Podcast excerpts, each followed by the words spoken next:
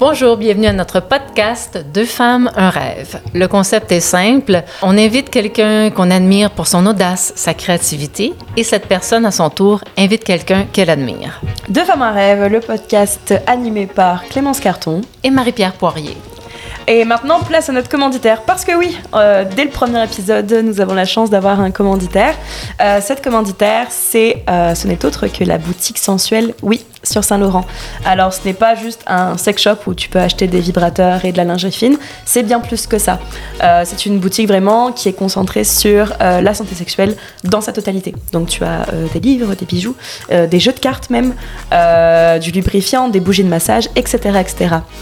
Et donc là, c'est l'instant influenceur. Euh, pour chaque commande de plus de 20 dollars, passez sur le site oui-boutiquesensuelle.com avec le code promo de femme 10 tu as droit à 10% de réduction. Euh, bah dans ce cas, il n'y a plus qu'à vous souhaiter très bonne, écoute.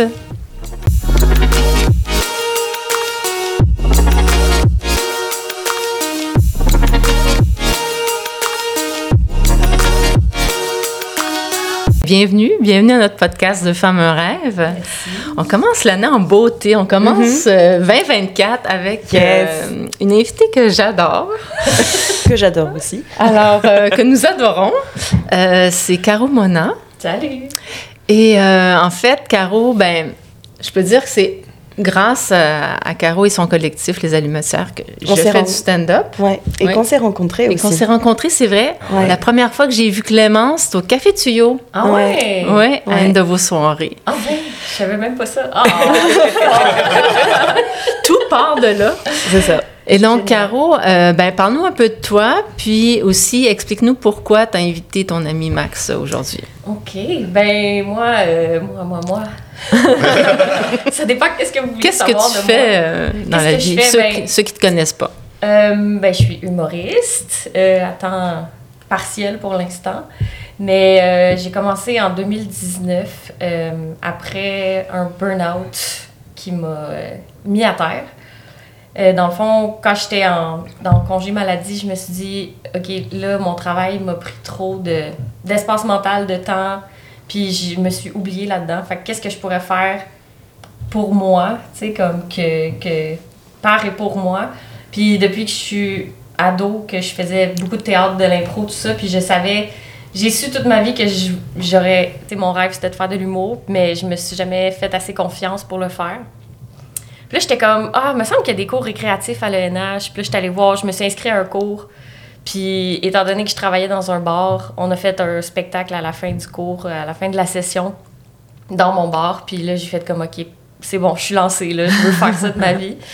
Euh, puis, dans le fond, ce bar-là se trouve dans le bâtiment 7 à Pointe-Saint-Charles. C'est là que je travaille. C'est là que je m'implique euh, dans ma vie sociale et politique, on va dire.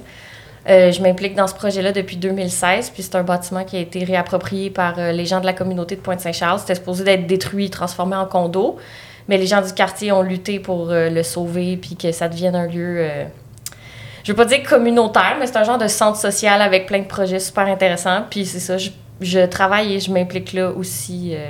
c'est ça que je fais de ma vie. Puis Maxime, Allô? Salut. Je l'ai rencontré au cégep euh, en théâtre. Dans le fond, j'ai un background en théâtre à la base aussi. Euh, puis on est allé à Marie-Victorin ensemble en Aurélie profil théâtre. Puis on, on avait comme une chimie vraiment le fun. On a, dès la, première année, on a commencé à faire des projets ensemble. Tu sais, genre, on faisait des photoshoots, euh, puis des trucs de même. On, on tripait vraiment sur les mêmes affaires. Puis ben, notre amitié perdure depuis ce temps-là. En fait, ça fait. Ça doit faire 15 ans qu'on se connaît maintenant. Oui, c'est ça, à peu près, oui.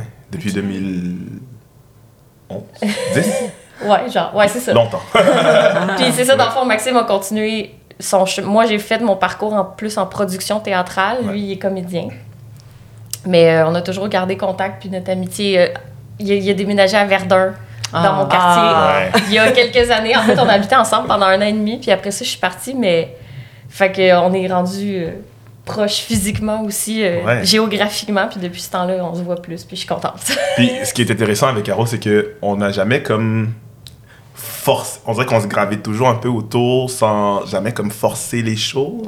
C'est comme quelqu'un que je sais assurément qui va rester dans ma vie comme toute ma vie. non, mais c'est vrai, c'est comme on- ça, ça se fait un peu euh, tout le temps. On, s'embarque dans des projets, on se, on Ouais. s'évite dans nos bails.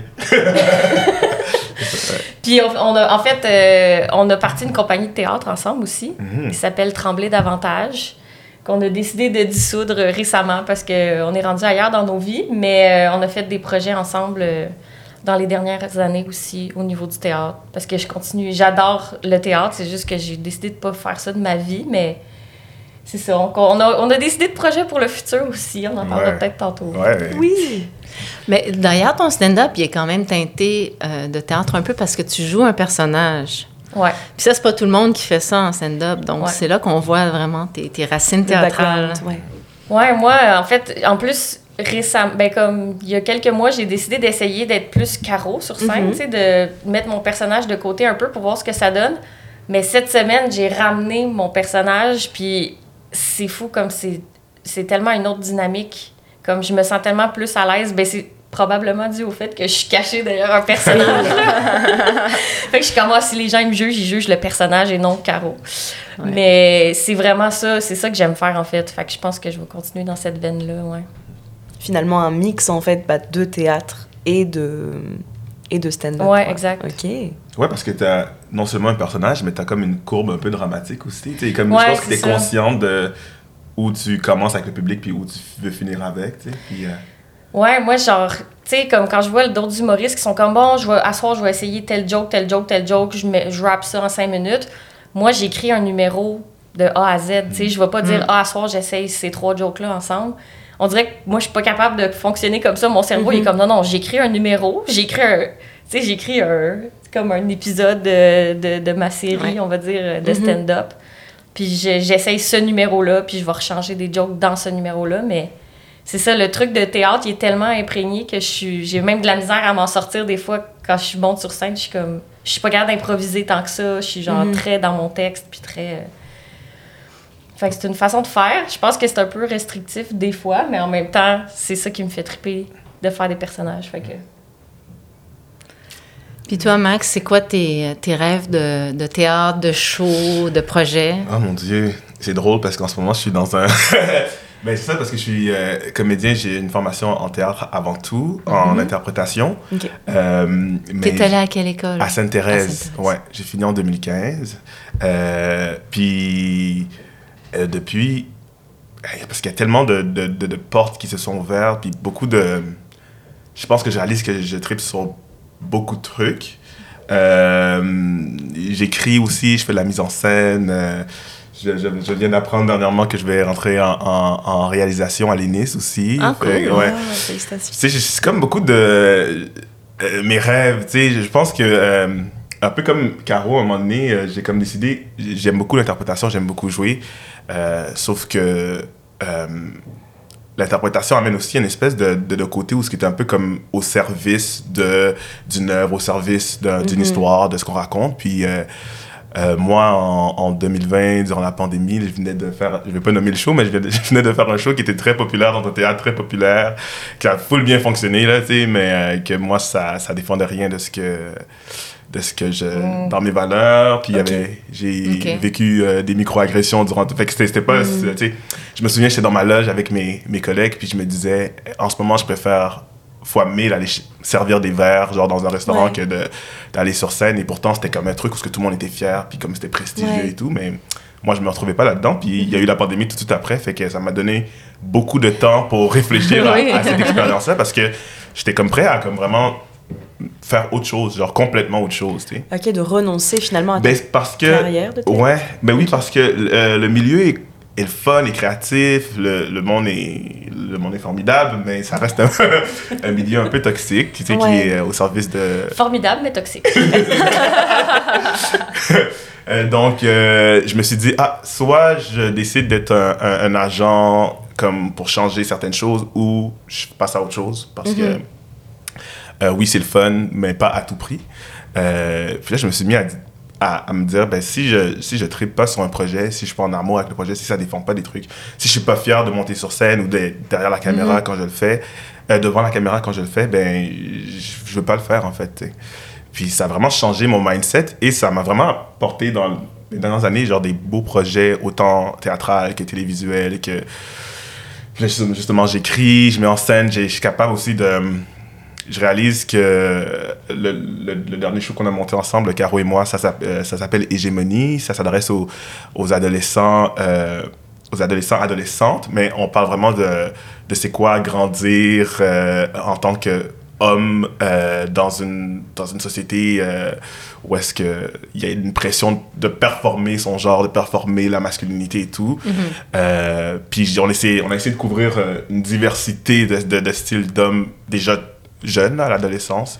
Puis, en tout cas, moi, j'ai été capable de faire des ateliers euh, dans des, des écoles secondaires, de rencontrer les jeunes qui avaient vu le show, qui vont voir le show, qui, euh, qui ont aidé à, à, à- à écrire le show aussi, parce que euh, pendant que j'écrivais, j'allais dans des classes, puis je, je m'in- je m'inspirais beaucoup de- d'eux. Puis, il y a quelque chose de concret où ce que je voyais la différence que le théâtre pouvait faire, euh, sans Concret. dire que ça avait transformé la vie de...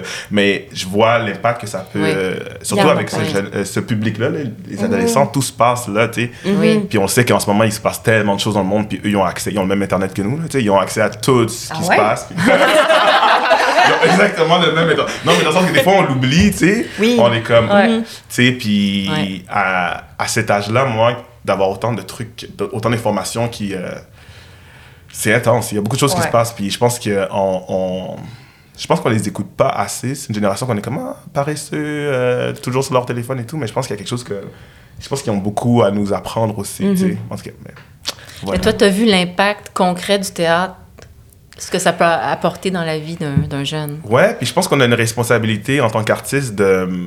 Je pense que c'est un privilège de faire ce qu'on veut sur scène. Puis moi, je je suis pas quelqu'un qui est capable de faire ce que je veux sur scène. Pour moi, c'est. Il y a quelque chose que qu'on met. euh, c'est une vitrine pour donner une information, pour, euh, pour présenter des trucs. Je pense qu'on a. En tant qu'artiste, moi, c'est c'est- je crois en ça. C'est pas tout le monde qui croit en ça, mais pour moi, c'est important d'être représentatif, d'être inclusif parce que Ouais. à la seconde où on se met à se parler d'une histoire, du point de vue d'un type de personne, ben, il y a plein de gens qu'on qu'on qu'on retrouve pas puis qui se sentent pas représentés puis qui n'ont pas l'impression qu'ils font partie de l'imaginaire collectif québécois, canadien, whatever. Tu sais, comme cette espèce de... Puis je pense que c'est une responsabilité, tu sais. Il y, a- y a des gens qui, qui ont l'impression qu'on peut plus rien dire sur scène ou Ouais. qu'on peut plus... Moi, je suis comme... C'est vrai que écrire un show... euh, chanter une chanson, écrire une, une tune, faire un... C'est sûr que si on commence à prendre en considération tout ce qui pourrait blesser des gens, qui être comme pas inclusif et tout, ça peut être compliqué, mais en même temps, on est, on est là pourquoi C'est pas pour un peu se casser la tête puis faire comme, hey, comment est-ce que je me donne un challenge de comme être plus hot que hot dans ce que je fais, tu sais? Ouais. Puis après ça, c'est d'être capable de- d'avoir des réflexions. Par exemple, dans Hégémonie, un truc euh, qui, euh, qui m'a. euh, que je me suis vraiment demandé est-ce que je le faisais ou pas, c'est que dans la pièce, euh, il y a cinq personnages masculins, puis toutes les voix, les personnages euh, femmes ou euh, jeunes filles, euh, sont toutes, on les entend, mais on les voit pas, sont pas représentés sur scène. C'est un truc que je me suis dit, Hey, c'est quand même violent de vouloir faire ça. Il y a pour, sais, back and forth, j'ai fait lire à beaucoup de gens autour de moi, à me demander, comme, puis pour moi, ce que je voulais représenter, c'est c'était ces personnages-là qui sont pris dans leur masculinité, qui sont comme, puis qui n'ont pas à... Tu sais, moi, euh, quand j'étais plus jeune, ce qui m'a donné un peu, euh, ce qui m'a euh, aidé à sortir de ça, c'est comme, c'est tendre une oreille vers le genre, mes, mes, mes collègues qui, comment dire ça, c'est c'est les femmes, c'est les filles, mes amis autour de moi qui, qui, m'ont appris à écouter, à fermer ma gueule une fois de temps en temps, puis tout ça. Puis si non, mais si j'étais resté dans le voici ce que les gars font, voici ce que les femmes font, puis juste, tu sais, on n'avait aucune idée de comment ça se passait, mettons la, la puberté chez les femmes. On avait juste nos, tu sais, euh, Les rumeurs, les rumeurs, euh, de comment la- ça se passe, c'est c'est bien dégueulasse, c'est c'est comme. Ouais. Alors que, tu sais, j'ai eu des, des, des amis, euh, des sœurs, des cousines des- qui m'ont comme vraiment amené à, à- à sortir de. de puis pour moi, c'était ça, c'est que ces voix-là qui viennent à, à eux, c'est des voix, puis la, la solution de la solution. Tu sais, euh, je, je, je, je ferme le show sur un des personnages qui décide de rencontrer pour de vrai un personnage féminin, une, une de ses amies, puis qui décide de, de comprendre, puis qui se fait écouter, puis qui apprend à écouter aussi. Donc, euh, je sais pas pourquoi je disais ça. Mais Comme t'a- comme... T'avais cette peur de, de justement de marquer l'absence des jeunes filles Exactement. euh, dans, dans ton projet de, de théâtre et que comment ça allait être interprété parce que Ouais. D'un sens ou d'un autre, tu peux, entre guillemets, toujours offenser quelqu'un, Ben, finalement. oui, c'est ça. Puis je pense après ça, il faut être capable de, de nommer pourquoi est-ce qu'on a fait telle ou telle affaire. Ouais. Puis pour moi, c'était plus un homme. L'absence venait justement chercher cette espèce de besoin de cette rencontre-là, de ces échanges-là qui a entre. euh, parce que c'est vraiment affreux, là, tu sais. Je veux dire, on est jeune, puis on apprend que euh, si une fille t'aime ou si un gars t'aime, il va être méchant avec toi, il va te. comme Tu sais, c'est genre comme. On, Ouais, c'est ça. Cette personne est méchante parce qu'elle est sûrement qu'elle Elle a un kick sur qu'elle toi. a un kick sur toi. Tu sais, c'est comme. On dit ça aux enfants, mais les enfants, ils. Je veux dire, ils, ils apprennent ça, puis ils pensent que c'est la, vérité, là. C'est. Puis c'est- c'est c'est pas que c'est pas vrai, mais c'est pas normal Non, c'est c'est pas ça, normal. c'est pas la manière C'est dont ça. faut montrer l'amour. C'est pas normal. Ouais, on est Non. pas Oui, puis comme c'est pas normal de, de dans la cour d'école euh, se faire euh, pogner une partie du corps, puis ben là c'est c'est correct là, c'est juste une joke ou tu sais c'est comme Ouais. Non c'est pas une joke en fait, Mhm. tout, tout ça. Mais moi ce que ce que ce que j'ai vraiment apprécié du spectacle Hégémonie, moi j'étais comme directrice de production dans le fond là, fait que Mhm. j'avais plus une- des tâches cléricales, mais j'étais quand même là à plein de processus, euh, plein de moments dans le processus de création, puis c'est qu'il y a à la fois des moments, tu sais, il y a des moments dans le spectacle où c'est purement euh, humoristique, en fait, là. C'est comme décortiquer un sujet, mais de façon drôle. Il y a d'autres moments où ça devient super touchant. Euh, il y a des moments où ce que... Puis j'ai été là à plusieurs représentations, puis ce que je trouve incroyable des publics adolescents, c'est qu'il n'y a pas de filtre de réaction, là. C'est Tu sais, comme quand tu 100% vas au. TNM, là, tout le monde est comme... Hum, Si quelqu'un tousse Ouais. au premier rang, tu l'entends, genre. Mais là, dans une salle d'ado, c'est comme dès qu'il se passe quelque chose d'un peu edgy sur scène, là, tout le monde réagit, puis là, tout le monde se parle, puis genre, en tout cas, c'est incroyable la Ouais. vibe. Puis c'est là que tu vois que ça a un vrai impact parce que les gens se mettent à, à parler, après le show, ça parle. Puis moi, j'aimais- ça rester après le show. euh, J'écoutais un peu les discussions, tu sais, pour voir ce que les gens disaient. Puis je- ah, en tout cas, moi, Ouais, c'est ça. fascinant. D'ailleurs, je vais faire un peu de promotion, mais dans un mois, là, le 13 février, on, on joue, euh, on est en tournée pour une troisième année à la Maison de Théâtre euh, de Montréal, du 13 au. Je me souviens plus, mais la première, le 13 février. On peut regarder sur le site de la Maison de Théâtre, euh, venir en famille ou avec. euh, Oui. ça, ouais, Ben oui, moi, j'en donne le goût de voir le show. Même bien si je suis pas ado, ça me donne envie de voir le Ah show. oui, C'est- Oui, vraiment, ouais, c'est ouais, vraiment, ouais. euh, Oui. vraiment intéressant. Mais l'idée de base, c'était de s'adresser aux garçons, ou en tout cas ceux qui s'identifient à- aux garçons pour explorer un peu c'est- quoi le. C'est quoi être un. Pour dénoncer la masculinité toxique qui s'installe? Ben, pour moi, c'était comme une espèce de, euh, de m'adresser aux adolescents, mettons, ou ceux qui s'identifient en tant qu'adolescents. Euh, pour moi, c'était comme un prétexte. Parce que je pense que le, le- le message derrière cette- ce- le message, c'est pas une morale, c'est vraiment pour moi ce que j'avais envie de parler à, à- cette génération-là, c'est surtout la recherche de genre son identité, sa propre identité, puis de Mm. comme que c'est vraiment vaste et nuancé une identité, tu sais. Ouais. Euh, ça peut changer. ça peut changer, c'est c'est- c'est- Mhm. c'est fluide, c'est... euh, puis je pense qu'il y a beaucoup de termes ces temps-ci pour parler de son identité, mais je pense que c'est toujours plus vaste. On réalise que derrière un terme, il y a toujours plus vaste, plus... Puis c'est complexe, c'est- compliqué une identité, puis c'est c'est pas tout le monde qui va nécessairement comprendre ou apprécier. euh, Donc, de se dire homme, femme, euh, non-binaire, je pense qu'au-delà de ces termes-là, il y a quelque chose de plus profond qui est juste un humain, qui est complexe parce que chaque, chaque euh, rire, trauma, forme qui t'es, tu sais. Puis je pense que c'est que ça demande un courage, surtout de nos jours, d'être- d'accepter qui on est, puis de, de, se, de, de, de se- de naviguer dans la vie avec, un, un- un- avec une authenticité. Euh, puis là, moi, j'ai pris ce, ce, ce, ce prétexte-là de. Ben, parce que oui, effectivement, chez, les- chez les hommes, il y a plein- il- dans la masculinité, la manière qu'on on nous amène à la performer, il y a comme tellement de, de confusion, en fait. Oui. là, pour, euh, puis je pense, qu'en- je pense que dans, sur Internet, dans les, en ce moment, c'est vraiment dans l'air de vouloir déconstruire ça. Puis je trouve ça superbe. Mais ces jeunes-là n'ont pas de. On est comme, oui, déconstruisons, déconstruisons, mais on n'a pas de, de guide ou de. Ouais. Ouais, c'est Euh, ça, c'est c'est TikTok, là, dans le fond. Oui, c'est ça, c'est- là qu'ils vont chercher leurs informations, dans le fond. C'est ça Mhm. qui est le plus accessible. Ouais.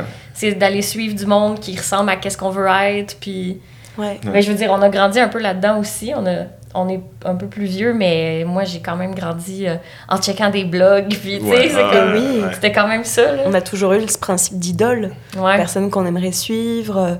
euh, ouais, exactement, euh, que ce soit au niveau de la carrière, que ce soit au niveau du physique, euh, au niveau du, du de comment, la façon de penser, etc.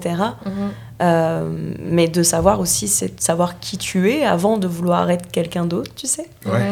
Mais tu vois, je voulais pas, pas- pour revenir à, à, à la pièce de théâtre, est-ce que c'est pas finalement quelque chose que toi t'aurais aimé assister Ah, oui. quand t'es assez ado en fait? Mais ça, ce que j'ai lu, c'est demande de subvention, fait que je sais que ça fait partie de son processus. Ok. non, mais c'est sûr que moi, euh, moi, moi, je trouve ça vraiment. ben, ça va sonner bizarre, mais j'ai trouvé ça difficile de grandir en tant qu'homme parce que j'étais. Mhm. euh, je pense que j'étais. Pas que j'étais, je suis une personne très sensible et très. euh, Oui. euh, à l'écoute de ce qu'il y a autour de moi. Puis, de, Mhm. puis quand j'étais petit, il y a beaucoup. Tu sais, avancé il n'y a pas très lent, tu sais, puis ce qu'on nous apprend, en tout cas chez les. ou de, de, de. Ce qu'on nous apprend, c'est de comme. D'être. euh, D'être fort. fort, puis de foncer, puis de ouais. t'excuser après, puis de non, non, non. Puis moi, Mhm. j'ai- j'étais aucunement capable de faire ça. Puis à un moment donné, pour pouvoir euh, me faire des amis, être populaire, tu sais, comme j'ai appris, là, vraiment comme un rôle, j'ai appris à marcher comme, comme ça, à, à répondre ce genre de blague-là à ça, Mhm. puis que c'est beaucoup plus drôle. euh, tu sais, un, un, un homme confiant puis qui va être capable de genre tu sais que, fait que moi je l'ai appris puis à un moment donné il y a, y a une limite où est-ce que tu peux euh, performer là. à un moment donné ça te rattrape puis tu euh, puis ça m'a rattrapé. puis ok. j'ai vu des, des hommes autour de moi aussi que ça avait rattrapé. J'ai comme. euh, cette, cette pièce-là, c'est aussi un, un- un hommage à mes amis qui euh, s'est enlevé la vie, Mhm. euh, puis qui.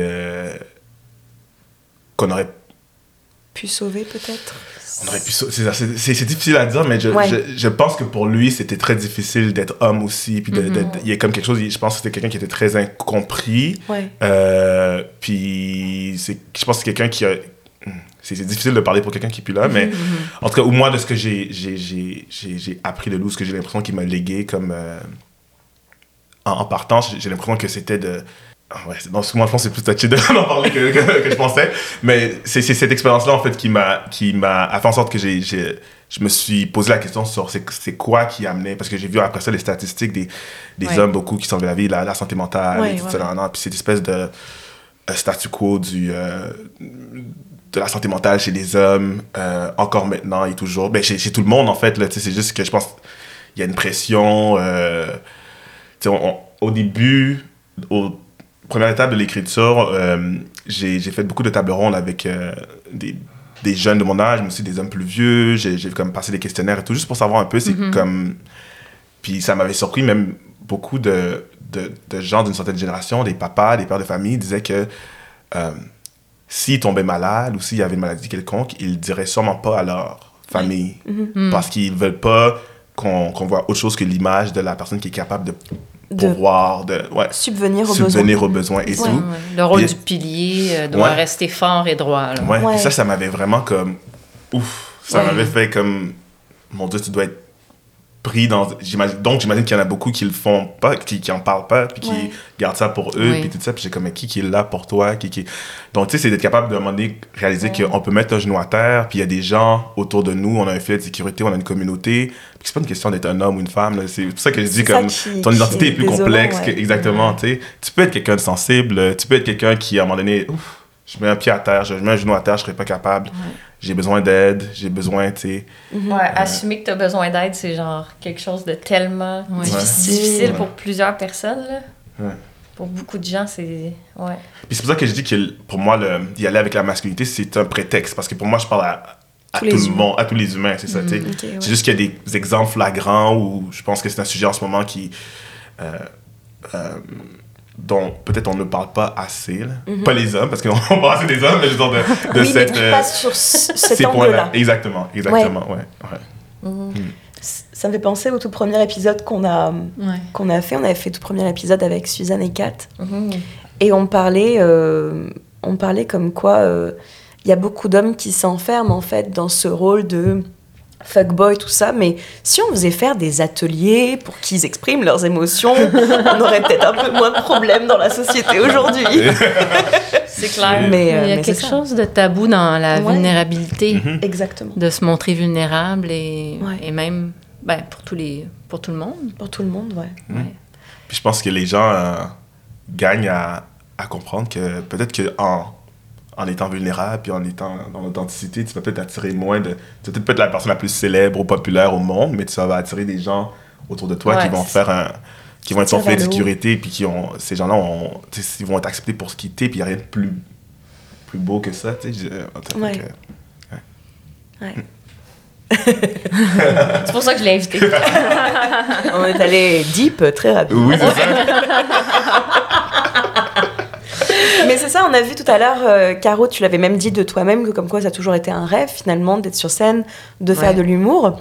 Bah, du coup, je donne la question à, à- à Maxime. Est-ce que ça a été toujours ton rêve, voilà, justement d'être sur scène, même de, bah, du coup, de produire finalement ou d'avoir un impact euh, Hmm, je pense que oui. Ouais. Euh, cela dit, j'ai l'impression qu'à la base, c'était pas pour les bonnes raisons. Qu'il y avait comme ce côté-là de. Ben, c'est pas pour les bonnes raisons, je sais pas, peut-être qu'il n'y a pas de. Mais tu sais, c'était- beaucoup dans le. euh, la validation, vouloir se faire entendre, vouloir que. Puis dans le vouloir se faire entendre, je pense que oui, je pense qu'il y a effectivement. J'ai des choses à dire, là. Je pense qu'on a tous des choses à dire, puis on, on cherche tout un moyen de. de- D'expression. Laisser sa d'expri- trace ouais. Exactement, ouais, c'est ça. Puis euh, je. Ouais, je pense qu'on est tous aussi appelés, tous et toutes appelés à ça, à faire ça. Euh, mais oui, ce rêve-là, pour moi, c'est un, un rêve. C'est. Tu sais, je regarde Caro, justement, qui. euh, c'est la première. elle- depuis que je la connais, elle, elle, elle- elle s'implique dans comme plusieurs causes. Ouais. Puis moi, je, suis comme, je la vois aller, puis je suis comme. Ouh, déjà, ça doit être épuisant. Non. mais je Non, suis non, comme. juste un petit burn-out. Mais tu sais, je pense qu'on a chacun nos moyens d'aller essayer de rejoindre la communauté puis de faire bouger les choses, de faire. Puis moi, je pense que c'est à travers ça vraiment. Puis euh, mon rêve là-dedans, pour moi, c'est c'est d'être capable de faciliter des, des ponts. Là. Je suis aussi d'un- un Québécois d'origine haïtienne. Il y a des. J'ai une culture métissée euh, qui communique pas tant. euh, quasiment aussi tu sais, comme oppressant oppressé là, là, là, euh, il y a comme il y a quelque- il y a une identité qui est justement plus compliquée que juste genre comme ah je suis noir et je suis telle type de personne et j'étais là tu sais il y a comme fait que pour moi il y a il y a des ponts pour moi à faire. Il y a, il y a des échanges il y a de la, il y a- il y a de la communication. Puis peut-être que je pourrais pas changer ça à l'international ou à, à grande ampleur mais peut-être que dans la petite communauté euh, montréalaise euh, on peut commencer à, à, à se poser des questions à, tendre l'oreille vers quelqu'un qui nous ressemble pas en fait puis de, de comprendre qu'on n'est pas dans des, des cases. Puis, là, je parle de Montréal, mettons, ça va être de plus en plus complexe. On va être capable de moins en moins de faire comme toi, tu viens de tel endroit où tu, sais, ça, ça t'appartient, ça, c'est ton. Comme, on va être obligé de genre d'ouvrir des canaux de, de, de communication. Puis, de- puis ouais, c'est ça. Je Ben, pense moi, je trouve que le théâtre, l'humour, c'est des, c'est des canaux vraiment euh, faciles de, de, de, de, de connexion avec le public, puis d'ouvrir sur des sujets, justement. Tu sais, je pense qu'on a un peu la même, euh, la même volonté de parler de sujets comme, qui nous touchent, mais qui sont sensibles dans la société aussi, puis des sujets comme que les gens discutent de plus en plus. Comme moi, c'est sûr que j'ai un axe plus sur le féminisme, là, mais comme... Moi, ce que j'ai... Tu sais, au-delà de faire rire les gens, si quelqu'un vient me voir après le show puis il me dit genre ah tu sais ce que t'as dit sur scène ça m'a fait réfléchir à ça pour moi ma job est faite là tu sais. Mhm. Euh, fait que oui j'ai oui j'ai envie d'être drôle c'est sûr. Sinon j'aurais pas fait de l'humour là mais il y a quand même quelque chose de je sais pas de tisser euh, de, de, de travailler le tissu social Mhm. pour le rendre tu sais le, le transformer vers quelque chose qui qui ressemble plus à qu'est-ce que moi j'aspire pour le, le monde entier. Futur gourou, Caro. Non, mais tu es quelqu'un d'engagé. Je veux dire, regarde juste le fait que tu travailles au bâtiment 7. Ça prouve ton engagement, ton, t'as un idéal pour la communauté.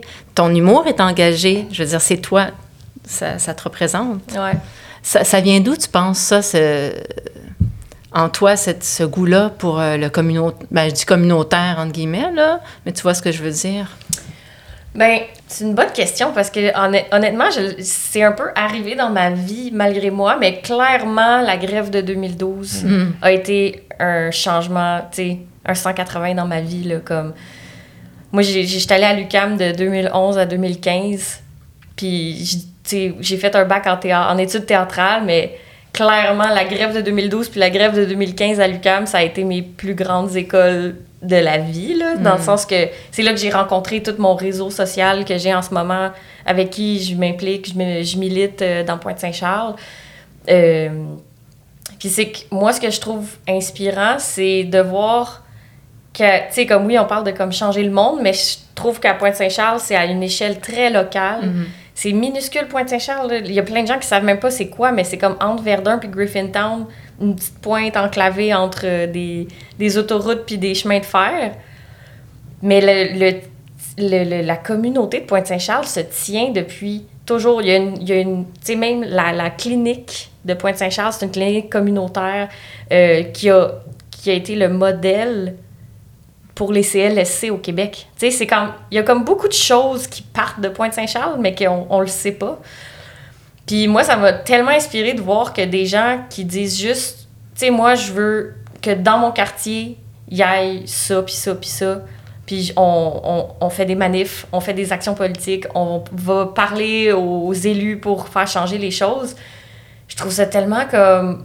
Je trouve ça incroyable parce que c'est juste une question de volonté puis de temps à mettre là-dessus parce que n'importe qui... Tu sais, c'est- c'est des nobody, là, les gens qui font ça, mais c'est juste qu'ils ils ont la volonté de... Tu sais, comme le- les élus veulent pas nous, nous suivre dans notre projet, on s'en fout, on continue. Puis le bâtiment 7, c'est exactement ça l'histoire de ce projet-là. C'est à la base, c'est une gang de Pookies qui sont arrivés avec un drapeau qui était comme ce terrain-là, on va le réquisitionner puis on va faire des, des, des, des, des services à la communauté dedans, tu sais, en 2003, 2005. Puis, tu sais, je veux dire, ils ont vraiment planté un drapeau symbolique là, pour dire ça, ça va être bientôt, ça va être à la communauté. Puis 15 ans plus tard, on avait les clés du bâtiment, là, tu sais, c'est quand même incroyable. Mhm. C'est- C'est un gros bâtiment. c'est un très gros bâtiment. Mais c'est tout, c'est des groupes communautaires, c'est monsieur, madame, tout le monde, là. C'est, tu sais, c'est pas une affaire de, des, des universitaires. Tu sais, oui, évi- évidemment, il y avait des, des, des universitaires, des gens qui ont étudié les luttes sociales, puis qui savaient, comme qu'il y avait des stratégies un peu plus travaillées à travers En ces collectifs-là. aussi, là, des, des, des études en droit puis en administration. Puis, Ouais, c'est ça. Il y a une avocate dans la gang, une, une ex-avocate que. Une chance qu'elle a. Mais c'est quand même une dame du quartier qui habite dans une coop d'habitation, puis qui, tu sais, Mhm. c'est ça. Fait que moi, c'est. Je sais pas, il y, a- il y a quelque chose que je trouve tellement inspirant de. C'est l'autodétermination, en fait. Là. Nous, Ouais. c'est ça qu'on veut dans le quartier de Pointe-Saint-Charles. On veut pas que ça devienne un- une rallonge de Griffintown, puis on va se battre pour que ça arrive, tu sais. C'est c'est vraiment finalement la preuve que le rassemblement d'une communauté, ça peut faire changer les choses. Ouais, vraiment. Ouais. Puis, tu sais, en tout cas, je fais- j'ai comme fait un lien rapide dans ma tête, mais évidemment que comme cette communauté-là, c'est quand même pr- principalement des personnes blanches francophones qui ont certains privilèges, tu sais, peut-être pas dans- en termes de classe sociale, mais tu sais, je pense à aux milliers de personnes autochtones qui font des luttes exactement pour la même chose, la réappropriation du territoire, mais qu'on les entend pas, qui sont... Mhm. Puis c'est- c'est c'est purement un truc de, de, de. Je sais pas comment. Je veux pas dire de la ségrégation, là, mais c'est ça. C'est comme, ben, vous, on vous écoute parce que vous, vous venez de tel quartier de Montréal, puis vous, on vous écoute pas parce que on vous a jamais écouté. Fait que, tu sais, c'est. Mhm. Fait qu'il y a une affaire de privilège aussi, là, que je suis très consciente que c'est pas n'importe qui. C'est pas. c'est- Oui, il y a une question de volonté, mais il y a aussi une question de comme. Est-ce que les, les gens importants au-dessus de nous vont nous écouter, là, mais. Mhm, parce que. euh, ouais, ouais, non, non. Mais non, mais parce que euh, le- le- je me suis pas impliqué autant au bâtiment 7, mais j'ai travaillé au, euh, au Centre Taverne beaucoup. Puis c'est c'est ça, au Centre Taverne qui est le, le, le bar au bâtiment 7. Euh, puis c'est sûr que moi j'étais très critique de ça. Ça reste que même dans, dans, dans, dans toute. euh, euh, la belle volonté de vouloir changer des choses, c'est sûr qu'il faut vraiment rester vigilant pour pas recréer des, des dynamiques euh, Mhm. puis, tu sais, c'est ça, c'est que c'est des mêmes personnes, mettons un groupe de personnes blanches qui se battent pour un truc, puis un groupe de personnes, mettons, je vais dire noires, parce que qui se battent pour un truc, des fois, il y en a un qui a l'air plus violent que l'autre, puis la police débarque, puis Ouais. c'est pas la, Ouais. pas la Ouais. même. euh, fait que oui, mais c'est. Encore là, moi, je pense qu'on est dans l'échange, la communication, puis comment, comme.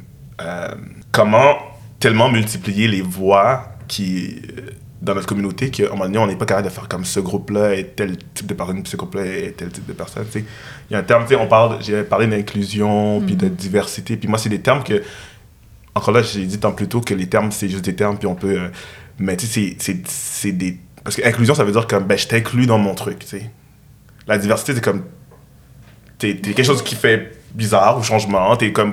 Fait que c'est comme des termes qu'il faut quand même garder attention parce que, tu sais, moi, j'aime beaucoup justement multiplier les voix, le, le type de voix, qui qui raconte l'histoire, qui qui raconte. Parce qu'au final, on réalise que c'est ça, euh, un des gros problèmes de la société occidentale, c'est que finalement, c'est le conquérant qui a raconté l'histoire, tu sais. Puis donc, c'est lui qui Oui. dit comment on, qu'est-ce qu'on apprend à l'école et tout ça, tu sais. Mhm. Puis là, on, a on réalise qu'il y a des histoires ou des angles d'histoire qu'on n'a pas eu accès, fait que ça change, ça vient vraiment ébranler les fondements d'une société, tu sais. Mhm. Donc, je pense, encore là, c'est très important, tu sais, moi, euh, au-delà de la, je, fais, je fais des parallèles, mais au-delà de la représentation sur scène ou euh, à la caméra, pour moi, il y a aussi un truc de qui qui raconte l'histoire. Parce que si tu me racontes euh, un, si tu me- un film d'esclavage écrit ou réalisé par une personne blanche, puis qui a son point de vue de comment il veut faire les choses, ça peut être intéressant, mais je veux aussi savoir, je veux entendre l'histoire de la bouche de d'autres personnes que juste finalement la personne qui est. est- Puis je, trouve qu'il y a euh, quand même quelque chose de. euh, il y a un challenge, je pense, dans les, dans les secteurs plus euh, communautaires ou même de euh, militants. Euh, dans le militantisme, il y a quelque chose, je pense, il y a un challenge à essayer de comme des fois être capable aussi de faire comme hey, ça c'est pas ma cause mais je vais être là Ouais. pour supporter la cause de quelqu'un Ouais, qui c'est ça. parce que moi je vais maintenant je vais être critique maintenant là, de, de- du, du milieu puis des fois je trouve que c'est pas nécessairement la bonne personne qui, qui s'offusque au bon moment. Ça aussi j'ai eu beaucoup de d'expériences comme ça où ça, ah ça te dérange pas ça me semble que moi je c'est comme laisse-moi vivre comment moi je vis. Tu sais je veux dire puis après ça c'est ça c'est de voir comment est-ce qu'on peut être là aussi pour supporter la cause euh, d'autrui puis peut-être laisser d'autres personnes euh, être un place. allié, parce qu'on peut s'indigner, même si c'est pas notre cause, on peut Absolument, quand même oui, être choqué Ouais, puis ouais. révolté de ça. Ça. Mais ne pas parler à la place de la personne. Ouais. C'est c'est ça qui est important. C'est c'est de garder finalement sa place, comme tu dis, d'allié et non de bah attends, c'est moi qui vais prendre la parole. Euh, bah non, ça n'avait pas de sens. Puis je pense que, que le point que je voulais faire, c'est par rapport à ce que tu disais, par rapport au fait que euh, tu, tu- tu te disais consciente euh, des privilèges qu'ils pouvaient avoir dans un, un groupe, euh, mettons, à, à Pointe-Saint-Charles. Mais je pense que ce sera pas dans le. Je pense que la, pour moi, en tout cas, je me dis que la meilleure manière de changer ça, c'est justement de d'aller. de se mélanger, d'aller voir les autres groupes communautaires, d'aller voir des groupes de militants autochtones, puis de, tu sais, comme de, de, se, de se mélanger, puis de faire comme, hey, on se- on s'appuie sur plusieurs fronts et tout, parce que et, ouais, je pense que la, la discussion, l'échange, ça va être toujours la, la clé. Puis après ça, les gens sont tellement brûlés, là, tu sais, comme on l'a dit tantôt, mais c'est beaucoup de job, là, tu sais, puis... Ouais, ben c'est ça l'affaire, c'est que, tu sais, il- c'est c'est tellement de travail comme un projet comme le bâtiment 7, c'est que ça demande énormément d'heures bénévoles. Ouais. Mhm. Puis c'est qu'à à la fin de ta semaine, t'as plus l'énergie d'aller manifester. Tu sais, comme il y a, la semaine dernière, euh, ben là, il y a quelques mois, C'est correct. il y a eu, tu sais, il y a des contre-manifs, euh, dans le fond, il y a des manifestations de personnes anti-trans, là, des espèces de Ouais. néo-nazis qui veulent pas que les gens affichent leur identité. en tout cas. Puis il y a des contre-manifs qui s'organisent. Puis, puis euh, ah non, j'ai oublié où est-ce que je m'en allais avec Mais ça? Tu disais l'énergie, l'é- l'é- l'énergie ou Ouais, c'est ça, ça, puis tout ça. Moi, j'ai, tu sais, j'ai été appelée, tu sais, c'est rare, là, que, mais j'ai senti vraiment que là, il y avait un besoin de comme, OK, là, les alliés, là, on a besoin de vous autres, là, tu sais, comme, c'est pas juste une affaire de trend, euh, je m'en vais dans la rue avec mon drapeau trans, là, c'est comme, on a besoin d'être plus que autres. Puis ça a fonctionné, il était 400 contre euh, 30, je pense, tu sais. Mais moi, tu sais, j'ai pensé à eux très fort, mais j'étais comme, je suis épuisée de ma semaine, de, Mhm. de tout ce qui se passe, tu sais, en plus que je travaille de jour puis je fais des shows le soir, tu sais, moi, je suis comme, mon mode de vie en ce moment, il y avait juste pas de bon sens. Fait que c'est ça, ça, je trouve ça très difficile parce que je pense que c'est assez généralisé dans le milieu communautaire militant de genre la fatigue du militantisme, la fatigue. euh, ben, la fatigue aussi de porter une lutte qui mène pas toujours où ce qu'on veut que ça mène. Ouais. C'est quand même épuisant. Là. Puis 2012, moi, ça a été. euh, En fait, je pense j'ai- réalisé l'année dernière que je me suis remis de 2012 en 2022. tu sais. Ça m'a pris 10 ans à m'en remettre pour vrai. La fatigue, puis le- l'espèce de. J'étais vraiment, vraiment très impliquée là, à tous les jours. J'étais dans la rue, on faisait des actions, on faisait des affaires en, en théâtre aussi. Puis pendant sept mois là, tu sais, consécutifs à côté là, à faire des. d'être là tous les jours. Puis quand, à la fin, quand on est juste retourné à l'école, puis que Pauline Marois a été élue, puis qu'il n'y a rien qui a été gagné, en fait, Ouais. il y avait vraiment une ambiance d'échec à l'UQAM, Ouais. tu sais, comme, oh, Ouais. on a perdu, puis c'était tellement tough se remettre de ça, là. Moi, c'est ça, ça m'a pris 10 ans, pour vrai, ça Mhm. m'a pris 10 ans. De, de réaliser que tu as mis autant d'efforts et d'énergie que tout le monde impliqué, dans- tous ceux qui supportaient les carrés rouges, on va dire, Ouais. de, de voir ce que cet échec-là, qu'est-ce que qu'est-ce que ça fait après, dé- comme des illusions de peu importe ce qu'on fait, ça changera pas? Mais en même temps, on n'a jamais été aussi pro. Tu sais, dans le sens que c'est ça l'affaire, c'est qu'on n'a jamais été 250 000, 300 000 dans la rue en même temps. Tu sais, moi, j'avais jamais vécu ça avant. Fait que c'est comme on a eu tellement d'espoir, puis c'est pour ça que moi, j'ai décidé de, OK, je déploie toutes mes énergies là-dedans parce que je Ouais. veux que ça marche, puis on est sur la bonne voie. Fait que let's go, faut pas lâcher. Puis c'est ça, en fait, c'est qu'on a toutes fait des burn-out euh, militants, là. Il y a un gros hype après un gros down. Exact. Si je peux euh, euh, rajouter un peu de mon angle euh, en tant qu'afro-descendant. Il y a quelque chose, de, non, mais juste peut-être un, un- un mot d'espoir, là, c'est... euh, We are the world! et cue music, non. Euh, tu sais, de, de, de la culture, euh, dans la culture haïtienne qui descend de la, la, la culture africaine, il y a beaucoup cette euh, notion-là de génération, tu sais. on- Il y a des choses qu'on est moins pressé de faire des trucs. On les fait intensément, on est moins pressé parce qu'on on, on, on essaie de rester conscient que on a un, un bout de chemin. Tu sais, on apporte un, un, bout, un bâton, tu sais, euh, comment c'est un marathon, c'est ça? Un relais. quand, quand tu, tu cours puis tu Ah, apportes un relais. un relais, merci. C'est un relais à une autre génération. C'est comme un impact qu'on a, puis que cet impact-là est plus grand que nous. Puis Mm-hmm. euh, il y a quelque chose où on est euh, moins dans le tout de suite maintenant, on est moins pressé, on est jamais à l'heure. Mais dans le sens qu'il y a, il il y a quelque chose de constant qu'il faut se garder en tête. tu sais. Puis moi, là où ce que je me dis, où ce que ça n'a pas été un échec 2012, c'est que la dernière grève avant ça avait été genre de 5 semaines, je pense. Ben, c'est ça, Après, nous, tu sais, quand ça faisait 3-4 semaines, on était comme, OK, c'est parce que là, ça commence à être long, tu sais. Alors que là, on a comme prouvé qu'on pouvait vraiment se monopoliser pendant encore plus de temps, tu sais. Fait qu'on a, on vient de mettre un autre, euh, je sais pas, autre- une autre étape ou une autre barre. La barre est plus haute, puis Ouais. on a on- un exemple pour une autre génération d'étudiants et étudiantes qui vont vouloir euh, je sais pas, Ouais, parfois ça, ouais. ils vont avoir un exemple de quelque chose de Mhm. comme ils vont pouvoir s'accoter là-dessus puis ça faut pas l'oublier tu sais même si on n'a pas vu de résultats que là maintenant mais on Ouais. fait partie de quelque chose d'un d'un peu plus grand c'est- pas philosophique mais on fait Mais- partie de quelque chose d'un peu plus grand puis des fois c'est ça c'est le résultat qu'on voit pas maintenant qui nous décourage mais Mais il se verra dans une génération prochaine, Ouais. sûrement. Mhm, absolument Ben moi, j'ai remarqué vraiment que les personnes avec qui j'ai milité, ils- en fait, c'est ça, il y a comme eu un espèce d'effet de recul, de plus être capable de s'impliquer dans des grandes causes. Mm. puis de...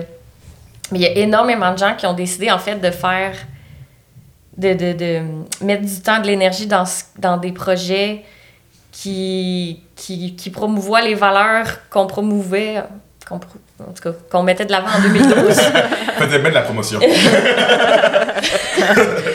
Mais à travers des projets comme plus personnels, tu sais, je sais pas, mettons, je pense à des. Je, je pense à une personne en particulier qui fait maintenant du, du- de la thérapie somatique, genre, mais. Ou, de ou de l'hypnose, ou des trucs comme ça, mais axés pour les personnes euh, qui font du militantisme, là, puis qui sont dans des luttes, puis tout ça. Tu sais, fait qu'il y a comme quelque chose qui s'est. Ça a quand même percolé, mais Oui. pas dans des luttes, tu sais. En tout cas, je sais pas comment l'expliquer. Pas comme t'imaginais. Exact, Ça a eu ouais. un impact, mais pas celui que t'imaginais. Ouais, c'est ça. Puis moi, s'il n'y avait pas eu 2012, j'aurais pas connu le bâtiment 7 non plus, tu sais. C'est comme ça que j'ai rencontré ces gens-là. C'est comme ça que j'ai déménagé à Pointe-Saint-Charles. Fait qu'il y a plein de choses positives qui résultent de la grève, mais c'est plus au niveau, je pense, de...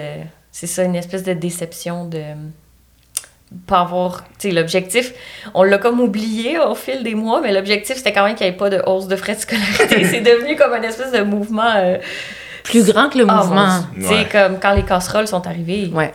Moi, j'ai j'ai jamais vécu ça de ma vie. J'étais comme, oh mon Dieu, on est en train de changer le monde. Genre, Ouais, un comme, mouvement je le, je le sens encore dans mon corps, des frissons de comme, waouh, ça, ça a percolé jusque dans les quartiers. Tu sais, c'est plus juste les étudiants. C'est comme tout le monde sort le soir avec ses casseroles. C'est tellement émouvant de voir ça, là.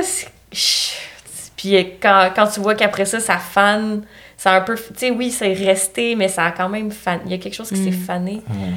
Mais veux, veux pas, il y a quand même un, un espèce d'imaginaire collectif qui est resté autour de la grève. Puis des gens que je connais pas, on est capable de connecter. Je sais pas, juste de se dire, les deux, on a milité en 2012, on va connecter sur plein d'affaires super rapidement. C'est comme un. Même si on se connaît pas, tu sais, c'est comme quelque chose de très. euh, ça vient nous chercher dans le plus profond de notre âme. Là. Mm. C'est ça, ben Clément, c'était pas encore euh, au Québec en Oh, 2012. non, moi, moi, je suis. moi, je suis mais euh, c'est mais- pour te donner une idée, c'est qu'on a eu vraiment eu, euh, ben, il y a eu vraiment eu un mouvement euh, plus grande nature, là, je sais pas, comme, comme vient de l'expliquer Caro, Ouais. mais où est-ce que tu avais le sentiment que les choses allaient changer, puis tu allais réussir? Mhm. D'où le, le gros down, parce que... Ben oui, c'est plus tu grimpes, plus bah, quand tu tombes, tu tombes de haut, quoi. Puis le gouvernement était vraiment dérangé, en fait. Ça, ça, ça dérange. Il y avait comme. Il y ouais. avait un- on Ça a- a réussi à les on jouait eux, là, on était comme, oh, on, on, on tient notre pied. Mais c'est la force, comme on dit, c'était tellement rendu gros que. Il y avait la gratuité scolaire qui est rentrée. Après, il y avait comme. Il y a eu des, la brutalité policière est rentrée dedans aussi parce qu'il y a Ouais, eu des. comme tout est. Fait que là, ça des- Ouais, devenait. ça devenait quelque chose de plus global que juste les frais de scolarité. Là, tu Ouais, sais. c'est ça. Puis, mais c'est c'est- c'est ça, c'était comme un mouvement. Puis, faut, faut, faut pas oublier que ce qui a fané aussi, c'est parce que on, excuse-moi, on sait pas. euh, ben oui, il y a eu un essoufflement peut-être vers la fin, mais il y a aussi une loi qui a été passée pour nous empêcher Ouais, de ouais, manifester, pour nous empêcher de. Il y, avait, il y a eu des lois mises en place pour comme ça. C'est moi, ça c'est là ce que j'ai fait comme. Ok, on vit pas dans le. oui, c'est ça. on Holy vit pas dans le. Québec euh, qu'on que je pensais qu'on tu sais on a, ok, là c'est ça, ça ça va faire on n'a plus le droit de manifester c'est comme c'est rendu La démocratie, illégal la démocratie est où, mais si tu peux pas te rassembler, Ouais. tu n'avais plus le droit de, de- de faire des rassemblements de plus de, je me souviens plus combien de personnes, ouais, euh, 25 personnes, 50, me semble. 50. pas le droit de piquetage Oh, non plus on pouvait pas empêcher les gens de, ils pouvaient pas avoir de piquetage. Fait que fait que là tu aussi tu tu sais, le gouvernement a laissé ça s'envenimer un peu parce que là, finalement, tu avais des étudiants contre d'autres étudiants, des directs, ouais, c'est enseignants ça, qui étaient obligés d'aller enseigner leurs cours, même si c'était la grève et qui appuyaient la grève, mais qui étaient obligés. Fait que là, tu, tu mettais. euh, c'était vraiment. Ce que le gouvernement est bon à faire, c'est de faire genre comme. On va laisser ça dans votre cours. Ouais, c'est ça. Je vous pitch une poignée de bananes puis arrangez-vous, là. Ouais, c'est ça, tu sais. Mais c'est ça, c'est. euh, donc, oui, effectivement, c'était comme un, un gros. euh, un gros événement. Mais moi, je suis- je suis. Dans ma tête, c'était pas un échec. Dans ma tête, c'est comme un.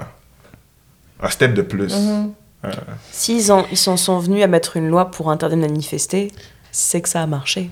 Ben oui, c'est ça. C'est que Oui. ça, ça les a, ça les a titillés là. Ouais, ouais, c'est que c'est, c'est qu'ils ont pas aimé ça là. Ils ont Ouais. pas aimé euh, avoir un, je pense un, un teaser de ce que ça peut Mhm. être Ouais. si jamais tout le monde se met à se rebeller en même temps là. Ils ont Il y eu un avait- petit avant-goût, ouais. Ouais. Puis il y avait aussi une loi pour euh, pas le droit de porter de masque en manifestation. Puis là, je trouvais ça tellement absurde pendant la pandémie que tu pouvais pas manifester sans masque. J'étais comme, wow, c'est Ouais. le monde à l'envers. Ouais. ouais. Mon Dieu, je m'attendais pas à ce qu'on parle de la grève de 2012. Mais c'est tellement, moi, ça fait tellement partie de mon identité. Genre, Mais oui. C'est comme, c'est comme mon, mon rebirth. mais, mais, mais comment tu, tu le décris? C'est c'est vraiment une expérience extraordinaire. Tu sais, c'est ça a été tough, mais tu te dis, tu sais, tu pourras dire à la prochaine génération, on était dans la, dans la rue pendant sept mois, c'est Ouais, ça, ouais. pour genre manifester contre un système qui, qui, nous, qui, nous, qui nous opprimait, hein, avec euh, cette Mhm. hausse de frais de scolarité, c'est c'est big quand même. c'est huge. C'est huge. Il y a eu, puis il y a eu, tu sais, toutes la- les manifs de soir. Mhm. Il y en avait une par soir pendant, genre, deux mois, trois mois consécutifs, je sais plus trop. À tous les soirs. Mhm. Tu sais, c'est... On s'est dit... Ça débouchait la ville. Mais oui, mais c'est ça, c'était le chaos, C'était là. tellement, ouais, c'était le chaos. Les policiers étaient épuisés, là. A- Tu sais, c'est Ah, puis- sérieux, il manquait de policiers. Ils étaient comme là, faut qu'on leur donne une journée de congé, là. Mais L'organisation. comme non! Mais l'organisation à l'interne aussi, parce que là, il fallait. euh, à un moment donné, il y avait une loi qu'il fallait absolument donner le- la trajectoire de la manifestation aux, aux policiers. Puis, fait que là, on faisait genre des espèces de fake. parce que, parce que ça aussi, les réseaux sociaux ont vraiment aidé. Puis, tu sais, on avait une. euh, on était plus avancés que les policiers là-dessus. Que c'est aussi de genre se texter où est-ce que finalement la manifestation. Puis les policiers vont à un endroit, nous on va à un autre. Tout, tout, le monde, c'est comme quand même. Il y a quand même une organisation interne assez. euh, il y a beaucoup de choses qui se sont Ah créées oui, c'était à, à ce moment-là, je pense. Puis qui ont aidé à faire des. Après ça, pour le Black Lives Matter, des trucs Ouais. qu'ils ont comme. Ouais. qu'ils ont aidé à organiser des. Ouais, ouais. des, euh, Oui, c'est ça, il y a plein de petits gains, ouais, c'est ça. petits... on a appris à comment se protéger un peu, tu sais, comme les numéros de téléphone sur le. Ouais. Au cas où, mettons qu'on se perd ou qu'on se fasse tabasser, puis qu'on sorte, tu sais, comme. Mhm. T'as un numéro de l'avocat sur ton bras, comme ça. Mais c'est ça, la première chose que, qui arrive quand tu te fais arrêter, c'est qu'il faut que tu appelles un avocat. Un- tu peux faire un appel. tu sais. Mm. Ça fait que là, nous, on avait tous le même avocat. Merci ça. Denis Poitras. C'est fou ça. Ouais. Tu pourras raconter à une future génération que tu t'es déjà fait arrêter en Outaouais. Parce que t'es dans une Je pouvais plus être à- je pouvais pas être à moins de 100 mètres de euh, je pouvais pas être à moins de 100 mètres de l'U- l'université du Québec en Outaouais pendant plusieurs années. Ah ouais. Jusqu'à temps que notre truc soit traité par le, le, le système de justice. J'étais comme une chance que j'habite pas là. hein. Ah, j'avoue. Une chance que je vais pas à l'école là-bas. Ils t'ont gardé combien de temps? Ah, pas longtemps, genre quelques heures, là. OK. Mais on était genre 150, là, dans des tout petites cellules. Fait qu'on pouvait pas rester là, là, tu sais, c'était invivable. Mhm. Caro pourra dire j'y étais. Ouais. Ouais. Ah ouais. mais j'y j'avoue. étais à fond, je veux dire, c'est ça. Tu n'as pas Ouais. été à, à demi, tu étais à 110 Ouais, Complètement. Je sais pas, je sais pas pourquoi, je sais pas d'où ça vient. J'avais, j'avais l'appel, j'étais comme, Mm. il y a quelque chose qui se passe, je veux être là. Mais j'ai l'impression que c'est aussi quelque chose de clé, c'est l'âge qu'on avait à ce moment-là aussi, là, dans 20, 21 Oui. ans, euh, même, ouais, 20, 21 ans. Ouais, ouais, ouais. Euh, On avait de l'énergie dans ce temps. Ouais, c'est ah, ça. puis les, puis les À- ados ça, nous 30 suivaient ans, aussi. là, c'est pas possible. Les écoles secondaires nous suivaient aussi, ils faisaient des... euh, ils faisaient ça, les ça, ça, c'était- vendredis, ils faisaient des manifs en soutien. Ouais, c'est ça, les écoles secondaires. Les ados des, des écoles secondaires. Ouais, ça aussi, c'était Ah, beau aussi wow. à voir aller, euh, puis... euh, ouais. Mais ça, on est porté par le, le mouvement parce que ça devient C'est tellement. rassembleur, Ouais, hein. c'est ça. Ça devient comme une énergie que tu sens partout. Puis c'est ça qui te pousse, j'ai l'impression, tu sais, Ouais. qui te donne un élan. Ça a peut-être vraiment rien à voir, mais ça me fait penser à. Quand, quand j'étais à Francfort, on, on faisait, avec mon entreprise, on faisait des, des tours de. Enfin, tu sais, une course. C'était un 5 km, que dalle. Mais le fait d'avoir tout le long de la course des percussions, des personnes qui encouragent, même pas toi personnellement, mais c- ça booste. Alors, je n'ose imaginer une foule derrière toi. Mhm. Euh, je sais pas si j'avais des, des chants où tu disais de parler des casseroles, tout ça. Ça te voit tellement te, te booster, ça doit être malade. C'est Ah ouais. malade. Mhm. C'est, c'est, tu peux pas vivre. Il n'y a, il y a aucun autre moment.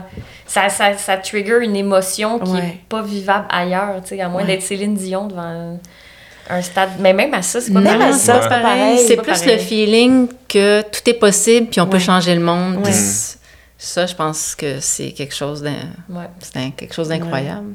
C'est fou. Jusqu'à ce que tu te rendes compte que finalement, ça changera pas. Mais c'est- c'est- Bah si, maintenant, t'as plus le droit de manifester. Yeah!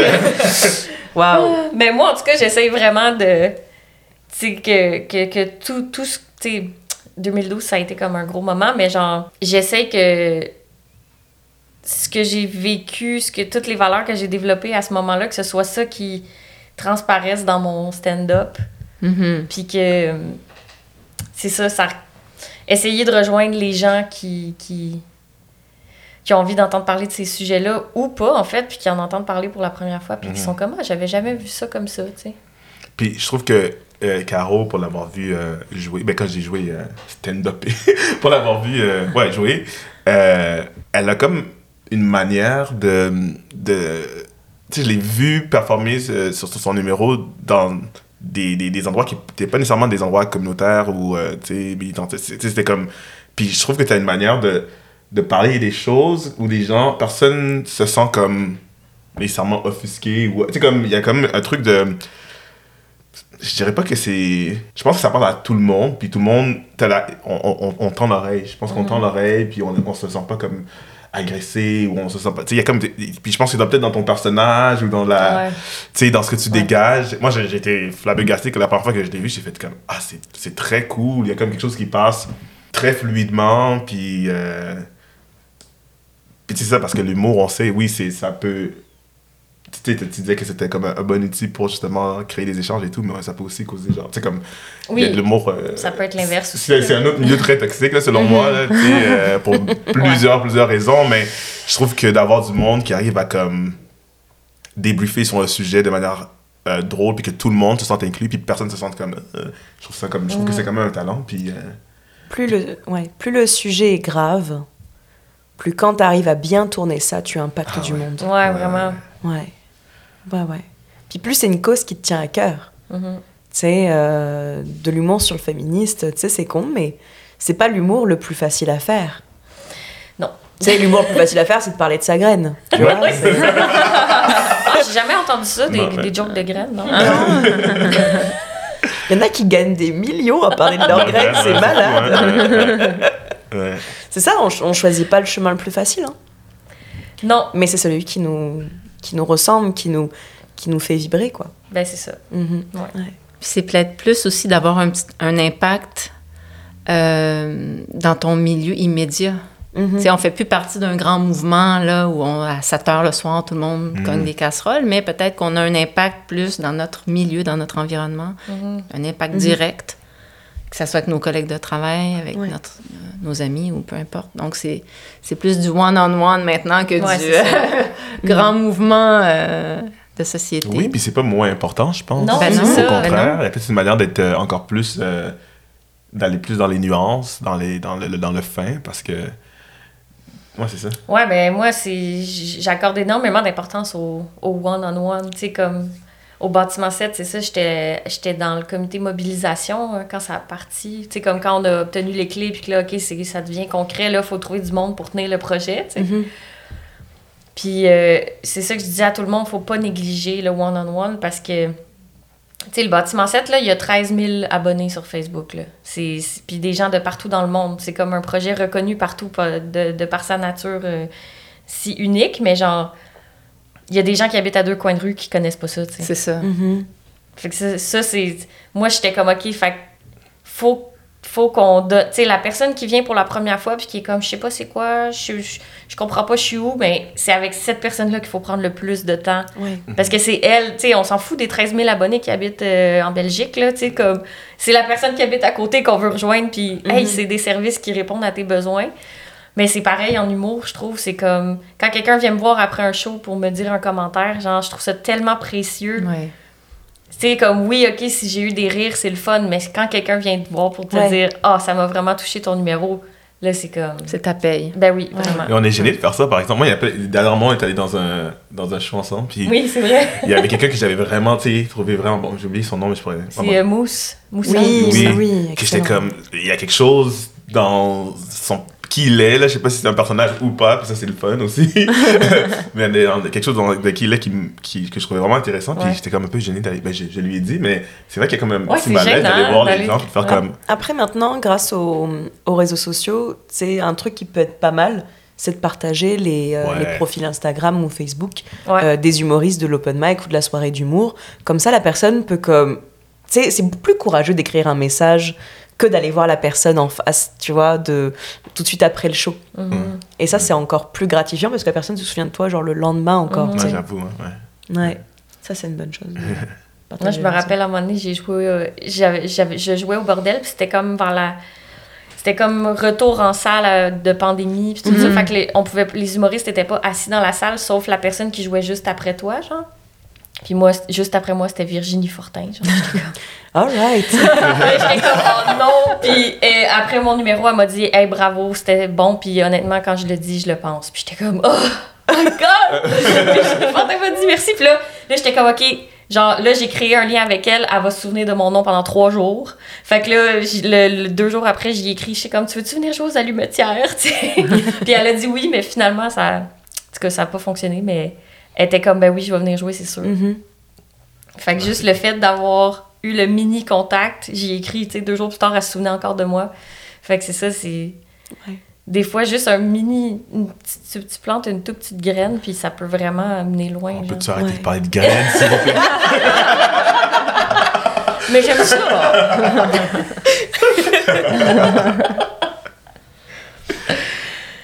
Ouais, c'est vrai que ça donne, ça donne un bon coup, euh, tu sais, un, un bon coup sur l'épaule de good job, là, tu sais. Ouais. Ouais, c'est- Ça encourage. Ouais, vraiment. Mm.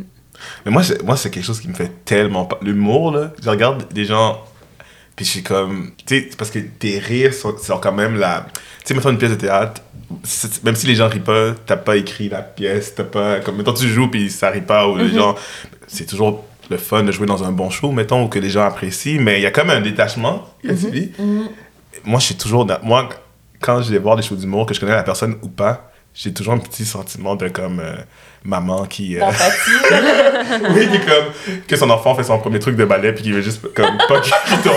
Pour tout le monde, juste comme c'est. c'est- sûr qu'il y a des gens qui sont comme Mais plus. oui. qui font ça toute leur, qui ont fait ça toute leur vie puis sont comme que Ouais. j'ai moins ça, mais surtout quand je vais voir des, des open mic et tout, je suis comme. Puis tu sais, des fois, il y a des gens qui c'est comme ça. C'est la dimension de. Chez moi, tout seul, je trouvais ça drôle, mais comme. Moi, je Ouais, suis curieux de savoir comment. Tu m'imagines qu'il y a des trucs, puis t'es allé à l'école aussi. euh, à l'école, t'as as suivi des formations, mais. Tu sais, comme. Qu'est-ce qui te fait dire, comme. C'est quoi ton barème pour faire comme. Ça, c'est drôle. Ça, c'est drôle. Ça, je vais le garder parce que. Genre, je sais que ça. Ou il y a une chance que ce soit drôle. Tu sais, c'est- c'est. Mais il faut que ça te fasse rire, toi. Ça, Ben, c'est moi, la première étape. Ouais. Si moi, Première je, étape. si moi je trouve ça drôle, je me dis, ben, peut-être que quelqu'un d'autre va trouver Il y a ça drôle. Une personne ça. qui va trouver ça drôle. ben oui, moi, cette semaine, j'ai fait une joke de PFK. Il y a juste une personne qui a ri dans la salle. J'étais comme, OK, ça rejoint pas tout le monde. Fait que je vais, je vais la changer. Mais c'est ça, des fois, il faut que tu la testes sur scène, puis tu vois Ouais. le... Tu peux pas savoir si ça va marcher tant Non. que tu l'as pas testé. C'est fou quand même. Après, tu peux pré-tester auprès ben, de, de confrères, de consoeurs euh, en humour, parce qu'en plus, non seulement il y a cet œil frais sur ton texte, mais il y a aussi ce, ce feedback, on va dire, technique.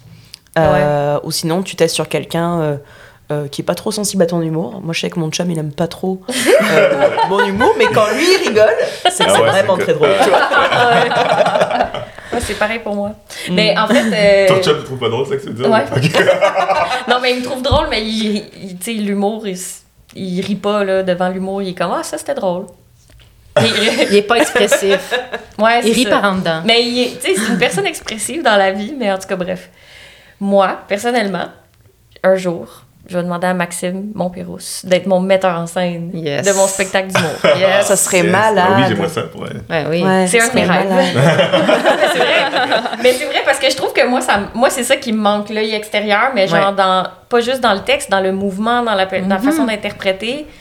Ben moi, oui. j'ai eu sur- j'ai pris surtout des cours d'écriture puis de eh, exploration humoristique, tu sais, fait que c'était comme plus de l'impro puis des affaires un peu spontanées. Mais j'ai pas j'ai pas encore beaucoup travaillé le ben, la mise en scène en fait ouais. là. Mhm. Puis ça fait toute une différence, la mise en scène. Ouais. C'est Mhm. comment dire, mais parce que. Tu sais, l'humour, j'imagine que ça doit aussi selon le type de salle, selon est-ce qu'il vient d'avoir un bombardement la veille ou pas. Tu sais, comme Ouais. que ça donne le, le goût au genre de rire ou. ou, ou- Ben ou- oui, ou il y a tellement de Puis la mise en scène, j'ai l'impression que c'est un peu le, un, un moyen de faire comme, OK, malgré les impondérables, comment on va s'assurer que, genre, du début à la fin, les gens on passe. C'est comme pour orchestrer le truc pour que ça fonctionne ou qu'on essaie que ça fonctionne euh, tout le temps, en fait. Là, Ouais. c'est Ouais, ça. c'est d'amener le monde à ton mood, là, tu sais, de... Ouais. Ouais. Mais ça, c'est, c'est, c'est, c'est du travail, là. Non, ça, c'est ça, ouais. Mais il y a, tu sais, je veux dire, c'est, Mhm.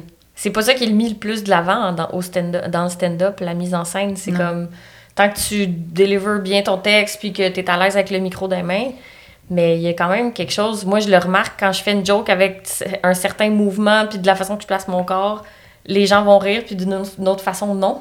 Mhm. Là, je suis comme, OK, c'est vraiment nuancé puis complexe, là. Ouais. Mais moi, je me vois pas jouer tout le temps. Tu sais, j'essaie de me filmer des fois, mais comme c'est pas tout le temps possible de prendre Mhm. le temps de re-regarder puis là, décortiquer tout. Parce que j'ai une vie euh, trop, trop intense en dehors de la vie, en dehors de l'humour. Mais en tout cas, bref.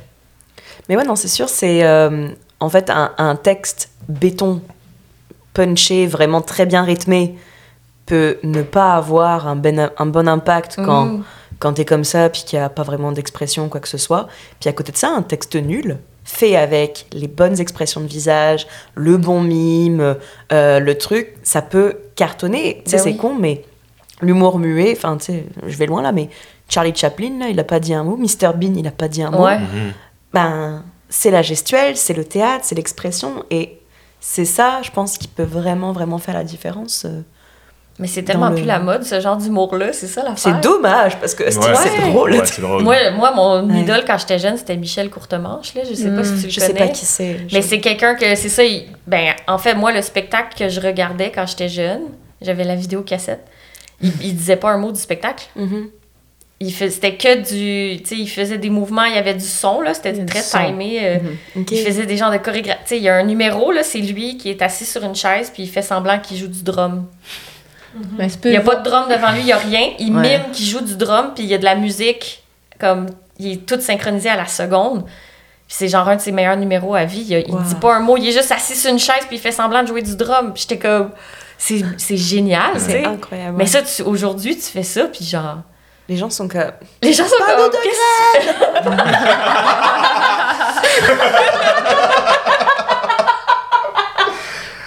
Non, mais tu sais, Mario Rock, Mario Mélangé, Oui! il m'a dit, euh, il, il est venu jouer au social euh, avec son guitariste, Vincent, puis il m'a dit, on- ce numéro-là, on l'a fait au bordel, puis les gens, ils, ils trouvaient pas ça drôle. Ils nous connaissaient pas. Que c'est un peu une autre génération, là, quand même, euh, Mario Rock, mais comme. il- ça, ça, ça fitait pas au bordel, tu sais. J'étais comme, mais voyons donc. Moi, je suis, je me pissais d'un culotte, genre, quand je les voyais jouer. En tout cas, bref, je trouve ça incroyable que. Je pense aussi que, ben, de mon humble avis, j'ai l'impression que les réseaux sociaux aussi ont, ont changé Oui, beaucoup Bien sûr. euh, le- l'humour. Le format. Ouais, le format de l'humour. Moi, pendant longtemps, longtemps j'avais pas Facebook et Instagram quand il fallait l'avoir, mettons. Puis les, les gens riaient de trucs que je pouvais pas comme. Tu sais, mettons, les premières fois que j'ai comme les premiers mimes que j'ai vus dans ma. de- ben, ça fait pas si longtemps, mais dans le sens que les premiers mimes que j'ai vus, ça m'a pris. Comme faut rentrer dans la culture du mime pour trouver un Oui. mime drôle. Ouais, ouais, Mhm. vraiment. Il faut savoir comment ça fonctionne, ouais, ouais. qu'est-ce que tu lis en premier. Qu'est-ce que tu lis en premier? Qu'est-ce que. Ok, la première phrase, l'image, puis là, il y a peut-être une autre phrase qui va faire rire. Tu sais, mettons, quand tu montres ça à tes parents, ils sont comme. Mais hier soir, Ils sont hier soir, Ouais. Puis c'est pas parce que c'est. C'est pas parce, c'est parce qu'on est, on a un référent commun. Fait quelque chose qui, euh, mettons, justement, du, du mime ou un truc. Je pense que ça. Du, du mime et non du mime. je- pense que ça c'est tout à fait drôle mais il faut comme inviter les gens à rentrer dans ça. cet univers là puis il faut trouver un autre moyen que parce qu'on tu sais parce je veux dire, des fois je- je- j'ai un pas de recul sur le genre de trucs qui me font rire justement sur les réseaux sociaux ou euh, ce que je trouve intéressant puis des fois je fais comme pourquoi je trouve ça intéressant? J'ai été conditionné à trouver ça drôle parce qu'avec tout ce que la culture là, de Mhm. l'internet les référents que Mhm. Quelque Ça, chose qui ouais. est viral puis là tout d'un coup quelqu'un dit puis là tout le monde rit puis là moi quand j'avais pas Facebook et Instagram, il y avait plein de choses que des fois, les gens faisaient juste dire un mot, puis tout le monde rit. Ah oui, mais parce que c'est un truc qui se passe sur Internet. C'est pas nécessairement drôle, c'est juste que. C'est devenu, ouais. viral. Ouais, c'est ça. En tout cas, ouais, je, je trouve Mais ça. hier soir, moi, c'est, ça m'est arrivé, là, de, j'ai un de mes amis qui trouvait un mime super drôle, puis là, il, il le montrait à tout le monde, genre, dans le party, puis là, il le montrait à des gens plus, comme, genre, 40-50 ans, mettons. Mhm. Puis là, il était comme, mais c'est quoi que tu me montres en ce moment? je comprends pas. sais, genre, il y a un mime, eux autres sont juste comme, je sais pas, je sais pas c'est quoi, je m'en fous, tu sais. Comme, Euh. Ils comprenaient pas, ils étaient comme, pourquoi il y a trois images? Sont, ça a un rapport ensemble? C'est comme, ok, laisse faire, là, ils vont pas comprendre, mais c'est fou comment c'est culturel puis générationnel, ce genre d'affaires-là, que c'est ça. C'est des, nou- c'est des nouveaux langages, Ouais, Ouais. une nouvelle ouais, forme d'expression. Absolument. Je suis curieuse de savoir qu'est-ce qu'il y aura dans 20 ans. Déjà, tu sais, en, en, Ah, en quoi 50 ans, on est passé de, de, de, de mimes, de, de, de, Du de mime au mime. spectacles, au, mime, TikTok, aux trucs qui sont comme instantanément euh, drôles, tout ça. Ça va être quoi dans... Ben, c'est l'intelligence artificielle là, qui. Il n'y a plus personne qui va être drôle. Non, qui va faire qui Ah, va juste les écrire les robots. blagues. Juste les les robots seront Ça va être plus drôles que les humains. Mm. Moi, j'ai- j'ai- je nourris un rêve Oh! que, que dans On est là pour 20 parler de ans- rêve. Peut-être pas 20 ans, mais 25 ans, 30, entre 25 et 30 ans, j'ai- j'ai- j'espère qu'il va y avoir un essoufflement qu'à un moment donné, genre, on va être comme. Ben, tu sais, je pense qu'il y a comme. 25 ans, tu penses que ça va durer si longtemps que ça? Ah, ben peut-être pas, je sais pas. Moi, mais je me dis. sur le bord, là. Mais oui, mais j'ai l'impression qu'il y a quelque chose qui va falloir. Qui va exploser ou éclater parce qu'il y a quand même quelque chose qui est in- insoutenable, je pense. Euh, puis on le voit là, dans le- quand je Tu parlais des générations plus jeunes. sociaux en- Dans en les réseaux sociaux, mais dans l'humour, dans le- la manière dont on fait de l'humour, dans la manière de, quand il y a quelque chose d'où. Parce que, veut, veut pas, oui, on peut, euh, dans tout ce qui est genre influenceur, tout ça, il y a comme quelque chose qui est comme vraiment weird parce que c'est comme des nouveaux métiers, là. pas avant. Mais aussi quelque chose de comme, chacun fait ses. Il y a comme quelque chose de, quelque chose, qui, selon moi, qui va imploser à un moment donné. Je sais pas, peut-être que ça va nous amener dans plus de technologie ou pas, mais j'ai l'impression que, on, maintenant, je regarde les, les, les jeunes en ce moment. J'ai des jeunes, mais ça parce que bref. je regarde, mettons, les générations plus jeunes, puis je me dis, il y a quelque chose en ce moment que eux qui, leur, qui les dérange énormément dans la manière dont on vit. Puis, je veux dire, comme, c'est- c'est aussi un peu grâce à, ben, grâce à eux, ok. La pénurie de main-d'œuvre qui, se passe et tout, puis le fait que, tu sais, il y a des jeunes qui font comme, et moi, je ne travaillerai plus dans ces conditions-là. Genre, je préfère faire un voyage, je préfère, comme, j'ai. C'est une génération qui est née, on leur a dit la fin du monde arrive bientôt, puis ils sont comme, je vais profiter de l'expérience de la vie plutôt que de genre essayer d'avoir du cash, McDo. d'avoir derrière. Après ça, ça dépend aussi. C'est un privilège aussi de dire ça aussi. Oui, hein, bien exactement. sûr. mais- Mais il y a comme de quoi où qui, qui, qui, qui re-questionne beaucoup, puis que nous, on est comme, ah ouais, non. mais genre, moi, il y a quelque chose qui ne fonctionne plus là, dans plusieurs milieux, au- autant le milieu Ben, artistique, toutes, on a, parce que on a tellement longtemps, genre, euh, euh, abusé de la bonne volonté des gens, mettons, dans, de, de, la, de cette espèce de faire 120% dans son travail, puis de toujours donner fois 1000, puis de... Là, en ce moment, clairement, il y a un backlash parce que les gens ne veulent plus faire ça. On est comme, OK, on est obligé de payer les gens la valeur de leur travail. Et on est obligé- fait que, ouais, comme- mais c'est, là, on est comme, mais je peux pas garder mon restaurant ouvert si je fais ça. Fait comme, OK, comme, fait que ton restaurant a roulé tout le long sur le dos de gens. Ouais, c'est qui, ça. tu sais, fait il y a surexploités, comme quelque chose, je pense, en ce moment qui est en train de, de, de, de en tout cas, dans le milieu théâtral en ce moment, c'est extrêmement difficile parce que on est obligé de on est obligé je, je fais des subventions là puis moi je fais des subventions les, les, les budgets augmentent parce qu'on est comme on va payer d'une manière digne les gens là pour qu'ils soient capables de, de vivre de leur vie tu sais Mais les subventions n'augmentent pas. augmente pas Mais non, c'est ça. Ben fait non. que là, tu sais, moi, dernièrement, j'étais sur un, un comité de sélection, puis c'était comme, c'était déchirant parce que l'enveloppe n'est pas plus grosse, mais tout le monde est d'accord pour dire qu'il faut payer mieux. Tu sais, comme, fait que moi, je pense qu'il y a quelque chose qui va venir comme briser, puis peut-être qu'on va avoir un retour à, l'humanité, à l'humain, Mm. peut-être l'animal quasiment qu'on est, là, de, de, de, de vouloir socialiser pour de vrai. Pour, pour vrai, tu sais, c'est con, mais toutes les, les skills naturelles euh, de, de, de tout ce qui est. Je vais, je vais vraiment sonner comme une survivaliste. Euh, tout ce qui est chasser, cueillir, construire, euh, euh, s'alimenter, euh, trouver des champignons. C'est con. J'en avais parlé au- quand j'étais au chalet avec, euh, à l'Action de grâce avec des copains. Mais c'est con, mais dans pas longtemps, là, va falloir se servir de ça, là, tu sais. Mhm. Ouais. Ben oui, vraiment. Puis je pense que les gens. On a eu un teaser, là, avec la, la pandémie. La pandémie, c'est ça. C'est un teaser de ce qui arrive après. Ouais, parce que t'es comme mon. Tu réalises que tu dépends de tellement de choses oui. qui sont à l'extérieur de toi. Mhm. Puis comme. Bien sûr que les gens en région ou qui, sont, qui ont un, terrain avec une maison, c'était pas de la même manière que. Mm. On le vivait pas de la même manière que. On vivait, moi j'étais en ville, dans un appartement, puis. Mhm. Mais dans le sens que ça, justement, c'est c'est plus difficile d'être en lockdown que quand. Quand t'as un bout de forêt, Exactement, quand t'as un grand jardin. C'est pas pour rien qu'il y a ouais. une exode aussi dans, hors de la Ah ville. ouais, Je pense ouais. qu'il y a quelque chose qui, on réalise qui est pas soutenable ou qui est pas comme. Puis là, la technologie aussi devance les gouvernements, tout ça, ils n'arrivent pas à, comme à, à catch up. C'est genre. en Ça a cas, bien marché, le panier bleu. donc, moi, je pense que. J'ai, j'ai, j'ai- ouais, j'ai, j'ai, euh, comme. Je rêve qu'il y ait quelque chose qui brise pour qu'on puisse revenir à comme aux choses importantes, peut-être. tu sais. Ben, en tout cas, moi, je sens que c'est en train de briser en ce Ouais, moment. ouais, ouais. Mais tranquillement, ça craque, ça craque. Ouais, c'est ça. Tu sais, les, là, on dira l'inflation, beaucoup d'entreprises locales ferment, beaucoup de gens font faillite. beau- Tu sais, il y a comme une espèce de Mhm. backlash de la pandémie, on Mhm. dirait, en ce moment. Ou de avant la pandémie, même de la manière dont on faisait Mm. avant. On dirait que ça nous. Il y a beaucoup de choses qui. euh, on met. euh, on fait de l'écla- l'éclairage. On, on- on met la lumière sur des trucs qui fonctionnaient pas. Mettons les CHSLD, l'éducation. On dirait que maintenant, il y a comme un, il y a un avant.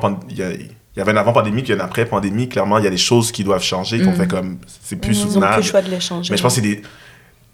euh, pour moi, la pandémie, ça a été beaucoup le reflet de tout ce qui fonctionnait pas à la base. Puis que, comme ça, tout peut être comme. Tout peut partir, en Ouais, fait. ouais, ouais. Je veux dire, il n'y a plus rien d'essentiel ou il n'y a plus de. que- Qu'est-ce qui était.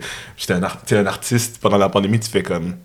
Qu'est-ce Qu'est-ce que qu'on je- fait? qu'est-ce que je fais? C'est quoi ma vie? Pour- C'était comme nullement On important. fait des podcasts. Non, mais c'est vrai, mais ça, ça, ça te force à, à te demander, c'est ok, c'est quoi la, la pertinence de ce que je fais, puis c'est quoi l'impact que ça a. Puis euh, je pense qu'il y a beaucoup de gens qui se sont demandé, puis qui ont décidé qu'ils allaient pas retourner au travail, puis qui ont décidé qu'ils allaient arrêter de. Ouais. On va se faire chier. Ouais. C'est ça, là. C'est qu'on peut-tu faire ce qu'on veut, ce qu'on veut faire dans la vie. Puis Ouais. il y a énormément, il y a aussi en contrepartie énormément de gens qui, qui partent en start-up. Ils- des petites entreprises, des boutiques en ligne, puis des affaires. C'est comme quasiment tout le monde a une petite boutique de quelque chose en ligne sur Etsy. Ah ouais. c'est Ouais. incroyable. là, tu sais. Il y a aussi ça. Il y a comme une facilité d'accès à ces outils-là qui qu'il n'y avait pas avant. Puis que, ben ouais, j'ai un petit sideline. euh, Je vends, je fais des, des petits collages, puis je les vends de side. Puis ça fait que je suis pas obligée de travailler 45 heures, euh, des heures pas possibles. C'est Mhm. quand même. ça a apporté du bon, mais. Ça reste qu'il y a quand même une, une, une ribambelle de, de métiers qui sont essentiels à la société, mais que personne ne veut parce qu'ils n'ont jamais été valorisés. Ah oui, c'est- ouais. Parce qu'ils sont sous-payés, puisque les conditions de travail sont, sont La grosse marde. Mhm, Ben oui. mhm. Tu sais, je pense rien qu'au personnel soignant, euh, Ouais. c'est horrible. hein. Puis Ouais, on continue de tirer. hein. Ouais. Ah oui. ouais, Ça n'a rien changé. Ouais. hein, euh. Ouais. Bon. euh, Retour à l'ordre du jour. alors après, après ce, on va dire ce, ce- moment un peu, un peu, un peu dark. Mhm. Euh, par exemple, voilà si euh, budget illimité. Il y a un projet que vous aimeriez réaliser. Oh. Ça serait lequel? Budget illimité? Ouais. Une grosse graine. Non, Moi, pendant que j'y pense un tout petit peu, mais je sais pas si t'as déjà quelque chose en tête. Aïe, ben là, je finance le bâtiment 7. euh. ben, un, un projet personnel ou n'importe quoi? Ben, moi, clairement, euh, monter un spectacle. Genre, c'est quelque chose que je veux vraiment faire, là. Monter un spectacle euh, humour slash théâtre. Quelque chose de vraiment flyé. Avec Maxime. Je vais le payer des millions s'il faut. fait que je te donne plein de millions, qu'est-ce que tu fais avec? Euh, ben, on dirait que moi, la première chose qui euh, m'a frappé, c'est, ben, euh, c'est euh, en Haïti. euh, mes parents habitent en Haïti. Ils habitent dans un village. et Ils, ils ont euh, redéménagé là-bas, en fait, parce qu'ils ont vécu ici. Puis après, Ouais. Après toute une vie à me dire que euh, ils, nous ont emmenés ici parce que la vie était meilleure ici. Bye, la vie est meilleure là-bas. Mais je- Parce que selon eux, avec tout aussi, tout Oui. l'argent qu'ils ont. Ben, tout l'argent, il n'y a pas énormément d'argent, mais comme ils. Ouais, c'est ça. Je vais pas dire que la vie est facile en Haïti, c'est pas, pas vrai, mais ils habitent dans un, dans un village qui, euh, en ce moment, euh, en Haïti, je sais pas si vous le savez, là, mais la, la capitale est comme un peu prise par euh, des, des, des gangs de rue, la mafia et tout. Donc, euh, ce qui met un peu le chaos dans le reste du pays, mais qui a forcé aussi les autres régions à comme euh, s'autonomiser, je sais pas si ça se dit, là, mais ouais. être plus autonome en fait. Puis de, comme, il y a beaucoup de mouvements aussi de la diaspora haïtienne qui vient genre comme investir dans le pays puis qui vient. Donc dans mon village, il y a eu beaucoup d'évolutions euh, à débat à Aken dans le sud de l'Haïti. Puis je dis mon village parce que mes parents sont nés là. Mes parents sont, ils habitaient sur la même rue puis ils ont construit une maison sur la rue où ce qu'ils ont, grandi, où ils se sont rencontrés, c'est des amis d'enfance et tout. Fait pour moi, c'est un peu comme euh, mes origines Ouais. euh, littéralement. Puis, euh, euh, dans les dernières années, j'y vais quand même à chaque année, puis j'essaye, je fais des ateliers de théâtre avec les, avec les jeunes là-bas dans le village et tout, parce que, tu sais, à part de l'école, il n'y a pas comme beaucoup d'activités parascolaires et tout. Euh, puis moi, c'est un peu mon rêve de construire un centre euh, culturel, social, tu sais, comme pour ah, de l'art, tout ça. Puis peut-être faire des ponts aussi entre le Québec et... Parce qu'il y a une- quand même une grande communauté haïtienne euh, au Québec. Ouais. Euh, un projet qui viendrait comme vraiment justement faire des ponts, peut-être aller faire des, des, des, des, des résidences là-bas, puis que les gens puissent là-bas puissent faire des résidences ici, puis que... fait que si j'avais des millions de dollars, je pense que je ferais ça. C'est- ça, ça Mhm, c'est rapport avec l'art, mais je pense que...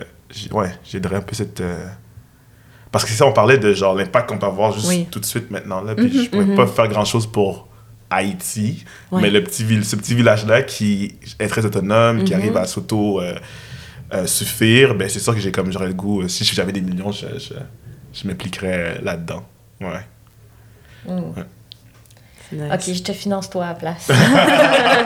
Tu préfères un bâtiment 7 là-bas? Un bâtiment, c'est là-bas, mais ce serait vraiment. Mais il en faut dans tous les quartiers, pour vrai. Il en Oui. faut partout. C'est, c'est, tu sais, c'est- Mhm. Dans le fond, c'est juste de se donner des communs euh, pour répondre aux besoins de la communauté. Mm. Mais il y a, c'est ça. il y a des centres communo- communautaires dans tous les quartiers, Mhm. mais j'ai l'impression que parfois les gens sont tellement, bah justement dans leur train-train quotidien, dans leur petite bulle à eux, avec leur job, leur cash, leur hobby, tout ça, qu'ils oublient qu'en fait il y a une vie de quartier Ouais. Mhm. et qu'il y a un centre qui veut faire des activités et puis que c'est ça amène une ça une vie parascolaire, une vie paraprofessionnelle, enfin pas paraprofessionnelle mais extra-professionnelle Mhm. euh, qui est hyper valorisante euh, au quotidien quoi. Ouais, puis qui fait que le- l'esprit de village, les gens qui se rencontrent, oui. ça, ça se crée autour de ces moments-là, en fait. Mhm. là. Est-ce que tu trouves qu'il y a comme une espèce de. C'est pas un mot peut-être, mais un redorage de. De- du communautaire à faire? Parce que j'ai l'impression que pour beaucoup, communautaire, ça veut dire, c'est comme, ah non, mais j'ai pas besoin de ça, c'est correct que j'ai. Ouais, c'est pour les pauvres. C'est pas ouais, ça, tu sais. ouais. Alors qu'il y a beaucoup de services qui sont vraiment plus efficaces, plus utiles, plus. Tu sais, comme. Puis qu'en plus, on va, maintenant, je pense à, à- au détour, une, une- une épicerie où ce que justement, qui, c'est. euh, le système là-bas, c'est c'est- c'est des Mais systèmes dans le énormes fond, de coop. tu, ouais, ben, tu fais trois heures, tu deviens membre, tu donnes trois heures de ton temps par mois. Puis en échange, tu as, un rabais sur ton épicerie. tu sais. Puis c'est déjà une épicerie qui est pas très chère. Fait que ça, c'est vraiment, euh, ça vaut vraiment la peine. Fait que ça fait que tout tout le monde dans le quartier est impliqué dans son épicerie. tu sais, C'est quand même cool. C'est comme ouais, si ouais. tout le monde allait faire un chiffre au IGA une fois de temps en temps. puis- Ils ont, un- ils ont un C'est frigo à l'extérieur que quand les trucs euh, vont bientôt partir, ben, ils, euh, partir quand ils vont bientôt euh, Expéri. expé- Ouais. ouais, ils, ils le mettent là, puis les gens peuvent. Tu sais, fait que moi, je trouve ça. Tu sais, c'est très efficace. C'est un 3 heures. Je pense que ça se trouve un 3 heures par mois. Là, ouais, c'est ça. Surtout si t'es pour manger euh, pour moins cher avec le prix des choses en ce moment, euh, t'es pour moi. Je pense qu'il y a plein de trucs qui sont plus efficaces, puis qui sont plus. euh, Mhm. puis que les gens sont comme. Ben non, je sais pas. En tout cas, je, me demande, est-ce que tu, tu, tu trouves qu'il y a comme. Peut-être. euh, Ben, c'est sûr que comme. C'est parce que communautaire, ça rime souvent aussi avec.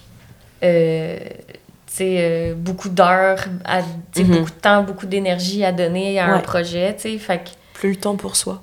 Ouais, c'est ça. C'est surtout ça, je dirais. Ben, c'est peut-être un peu revaloriser le bénévolat aussi. Ah ouais. Ouais, mais c'est ça, c'est comme. Ben là, tu sais, on en parlait tantôt euh, du fait que les gens veulent plus travailler pour des pinottes. mais ça fait aussi que, comme. C'est plus difficile de mobiliser des gens pour venir faire du bénévolat, effectivement, tu sais.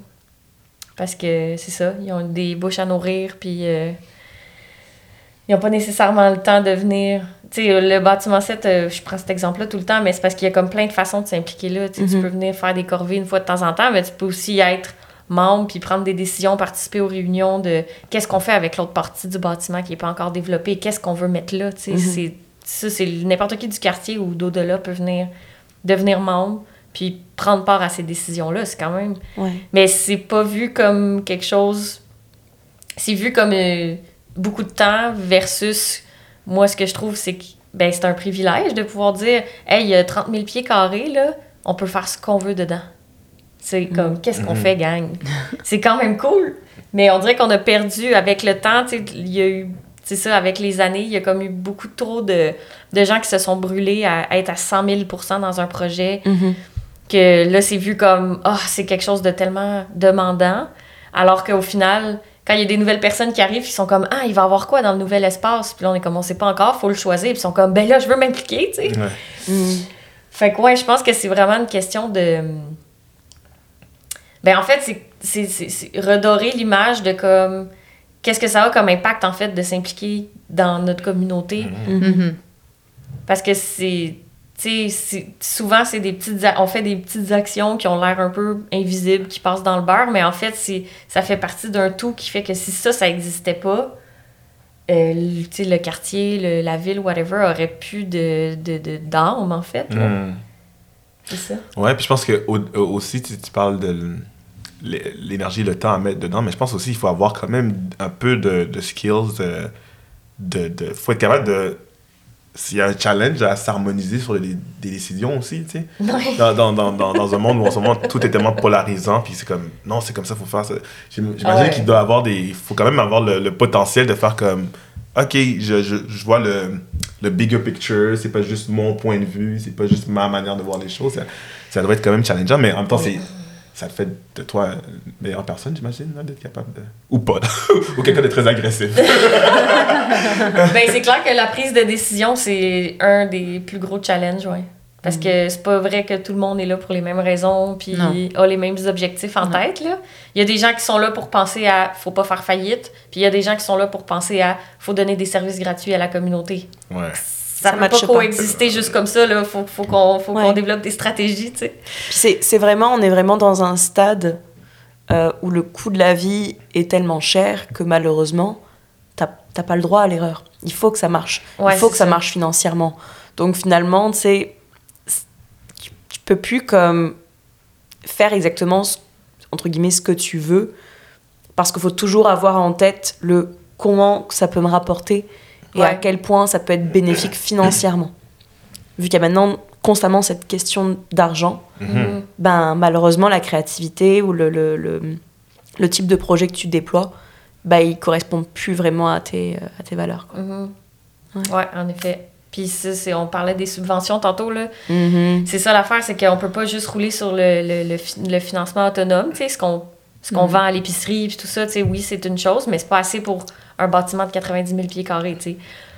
Fait que là, c'est de dire, ben, est-ce, c'est quoi nos autres stratégies pour ramasser de l'argent, des subventions? Mais là, les subventions, souvent, c'est par projet Mhm. par, euh, par, euh, avec une thématique très précise. C'est comme là, ah, OK, on, a acc- on pourrait avoir accès à 75 000 mais il faut qu'on fasse des états généraux sur euh, l'économie circulaire, genre, puis qu'on invite tout le Montréal de l'économie sociale. Tu sais, c'est comme, OK, mais, fait que là, on va embaucher quelqu'un pour organiser ça, parce que c'est ça que la subvention paye, mais en fait, c'est pas ça qu'on veut faire au bâtiment 7, mais ça nous permettrait d'avoir un peu d'argent on the side pour utiliser pour le projet. Fait que ça a toujours été ça. On a roulé sur des espèces de. Ah, ben, on a accès à cet argent-là, mais en contrepartie, il faut donner ça. Mais c'est pas, pas dans la mission du bâtiment 7, c'est un extra encore. Fait que Mhm. ça rajoute du travail, ça rajoute de, tu sais, de, de, la, de la collaboration, puis de, de la cohésion. Là. Faut comme... Mhm. c'est bien complexe. Ben, c'est parce que j'imagine que la mission, elle existe seulement s'il y a des gens qui sont là pour la soutenir. oui. Ouais. Je veux dire, c'est comme la- l'épicerie Le Détour. Si t'as pas un certain nombre de personnes qui donnent le 3 heures par mois, euh, ça, Ça ne peut peut pas ça peut pas Ouais. fonctionner. Ouais. Donc, ta base, c'est tes- c'est ton groupe de, de personnes. C'est l'humain Ouais. qui va s'engager, qui va décider de dire oui, moi, je donne 3 heures. Tout part de l'humain. Mhm. Ouais, vraiment. Puis c'est ça, à Pointe-Saint-Charles, c'est, c'est, c'est un quartier très fort pour ça. tu sais. Les Mm. gens sont très, très impliqués dans la communauté, très solidaires. euh. c'est vraiment un beau, euh, un beau quartier. Puis est-ce que tu sens qu'il y a comme une, euh, une relève aussi pour ça? Est-ce que tu sens qu'il y a comme des jeunes qui s'impliquent? Puis est-ce que est-ce que y a, y a-t-il une passation qui se fait ou des trucs qui s'organisent pour comme euh, inviter les jeunes aussi de la communauté? Ben, je sais qu'il y a Mhm. Prestar par exemple, parce que, mais ouais, je suis comme curieux de savoir euh, l'avenir du, du communautaire à Pointe-Saint-Charles. Comment tu la vois? Ben, j'ai su cette semaine qu'il Ben, y avait... j'ai posé la question. Ah non, non, non, non, tout va bien. Max, Max est très préoccupé par la jeunesse. oui, c'est ça. oui. Mais ah oui, ça, je le sais. Mais à- au détour, justement, il y a 25 membres qui sont des ados. Ah, cool. C'est quand même cool, je savais pas ça. Génial. Fait que malade. oui, il y a des jeunes qui s'impliquent de plus en plus, mais c'est sûr que le bâtiment 7, c'est ça, c'est que c'est pas un organisme communautaire. C'est c'est comme. Moi, c'est plus pour les organismes communautaires que j'ai peur qu'il n'y ait pas de relève. Mm. Parce que c'est quand même. Ah, Comment dire? Ben, premièrement, c'est des- c'est- c'est- c'est- c'est quelque chose qui est complètement dans l'angle mort des gouvernements, puis qui se font sous-financer, puis ils sont tout le temps en train de se battre pour euh, juste euh, pouvoir exister, là, tu sais. Oui, avoir des pinottes, là. Ouais, vraiment. Fait que c'est ça, c'est beaucoup, tu sais, la joke dans le communautaire, c'est que tu te fais engager si tu trouves une subvention pour payer ton salaire, tu sais. Mais Mais ce qui est Oui. quand même. Ouais. Ouais. Mais de- dans Euh, le milieu de l'art, c'est un peu pareil, en Ah, fait. Là, ouais. Tu fais pas ton projet tant que t'as pas eu ta subvention, mais comme... Fait que c'est ça, c'est des conditions de travail assez précaires. Euh, je pense que ça tend à changer, comme depuis la pandémie, justement, tous les salaires ont augmenté dans les groupes communautaires parce que sinon, il n'y a pas d'employés. Puis s'il n'y a pas d'employés, il n'y a pas de service. Fait C'est comme pas le Mhm. choix, là, tu sais. ouais. Euh, mais, fait que c'est ça, ça, ça se transforme, mais veut, veut pas. Il y a beaucoup de choses qui sont dictées par des gens de l'externe, tu sais, comme justement les, les gouvernements, euh, les municipalités, euh, les, c'est qui qui est propriétaire du bâtiment. Tu sais, il y a- à Pointe-Saint-Charles, il y a plein de groupes qui sont tout le temps on the edge de se faire expulser parce qu'ils sont dans un ancien bâtiment de, de la commission scolaire de Montréal. Mais là, c'est- les, les, les, les locaux sont techniquement plus, tu sais, sont euh, insalubres. Fait que là, il faudrait qu'ils se Mm. fassent kicker out, mais il y a nulle part d'autre où aller à Pointe-Saint-Charles. Fait que là, c'est comme, ça fait des années que ça tourne en rond, là. Mhm. Fait que c'est des conditions de travail, comme, difficiles. Oui. Mm. Fait que c'est sûr que... Penses-tu qu'il faut dire- avoir une petite âme de missionnaire pour travailler dans le communautaire? Ah oui, absolument. Absolument. Faut être capable de, f- de, de faire un petit peu abnégation de soi, là, genre. Mm. Tu sais, Mhm. comme de 9 à 5, tu sais, c'est les besoins des autres qui sont importants, puis c'est le, co- le- la communauté, puis c'est les décisions qu'on a prises ensemble. Ah, mais c'est quand même intéressant ça parce que c'est un peu comme un- quelqu'un qui était en, en, en- en- j'allais dire en psychologie, là, mais tu sais, en, en, en aide euh, en santé mentale. ou Tu sais, Ouais. comme, genre, Ouais, ouais. j'imagine qu'un travailleur, une travailleuse sociale qui. euh, c'est ça un peu, là. C'est comme pendant Mhm. ton shift, ben, c'est pas toi qui est mis de l'avant. Puis il y a quand même beaucoup, tu sais, c'est comme des. euh, mais tu vois, j'avais jamais vu ça comme ça, comme. euh, ouais, comme euh, un don de soi, là. en Ouais, fait. ouais, c'est vraiment un don de soi. C'est, c'est... Puis c'est, la plupart du temps, c'est pour aider des gens qui, qui sont dans des conditions de vie encore plus précaires que toi, Mhm. genre. Fait que c'est comme... C'est ça. Il faut juste faire attention au burn-out. Oui, c'est ça. C'est ça. Oui, voilà, mais je pense que de- c'est de plus en plus... Sais, dans les politiques de, de, de conditions de travail, là, c'est de plus en plus présent, là, de... Mm. Pas juste réagir au burn-out, mais le prévenir, Ouais. puis le, le voir venir d'avant. En fait, pas essayer de pas le voir venir idéalement, mais mettre en place des conditions pour que les gens restent le plus longtemps possible en poste puis qu'ils Ouais. aient envie de rester, tu sais. Ouais, puis c'est difficile parce que c'est comme euh, des milieux, parce que je prends le milieu artistique aussi, dans mon euh, dans notre compagnie, on, on- on veut le plus possible être comme. Parce que tu sais, dans, dans, dans le milieu théâtral, c'est comme, ok, c'est des deadlines, c'est comme. Puis là, tu sais, c'est. Surtout les gens qui, qui travaillent en production, c'est des, des discours de comme Ah non, j'ai travaillé sur mon, sur mon truc toute la, la nuit, j'ai pas dormi. Puis non, non, Ouais. moi, j'étais comme. Ce que j'ai dit beaucoup à mon équipe, c'est avant de se rendre là, dites, dites-le nous, tu sais, comme. euh, tu sais, est-ce qu'on peut faire le deadline euh, deux semaines plus tard? tu sais, Je veux dire, Mhm. il, y a, il va y avoir moyen de s'arranger. Le, le show va se faire. Le show n'est pas à, à, 200, à deux, euh, deux décisions ou une nuit de sommeil de, de, de se faire. Mhm. Mais qu'il y a quand même une culture de oui, il faut rendre ça comme parce qu'on est au service de, de l'œuvre. Mais moi, je prends le pari que on peut, tout le monde pas se péter un burn-out, être capable de faire un bon même que le show va risque d'être Oui, meilleur. On va, ben oui. mais Ben c'est oui. difficile parce que, tu sais, j'ai une de, une de mes collègues en tête, sais, que j'étais comme, OK, euh, tes disponibilités pour tel mois, tel mois, puis comme, hey, ça va être difficile, mais peut-être que puis j'étais comme, OK, je vais prendre ton ça va être difficile pour un non. Mais c'est tough de faire ça, de comme faire, écoute, si c'est difficile, ça sera juste non. Parce que, en même temps, toi, tu veux que ton projet avance, puis tu pourrais faire comme, ah, ben si t'arrives à me donner un deux heures là, je vais le prendre, tu sais.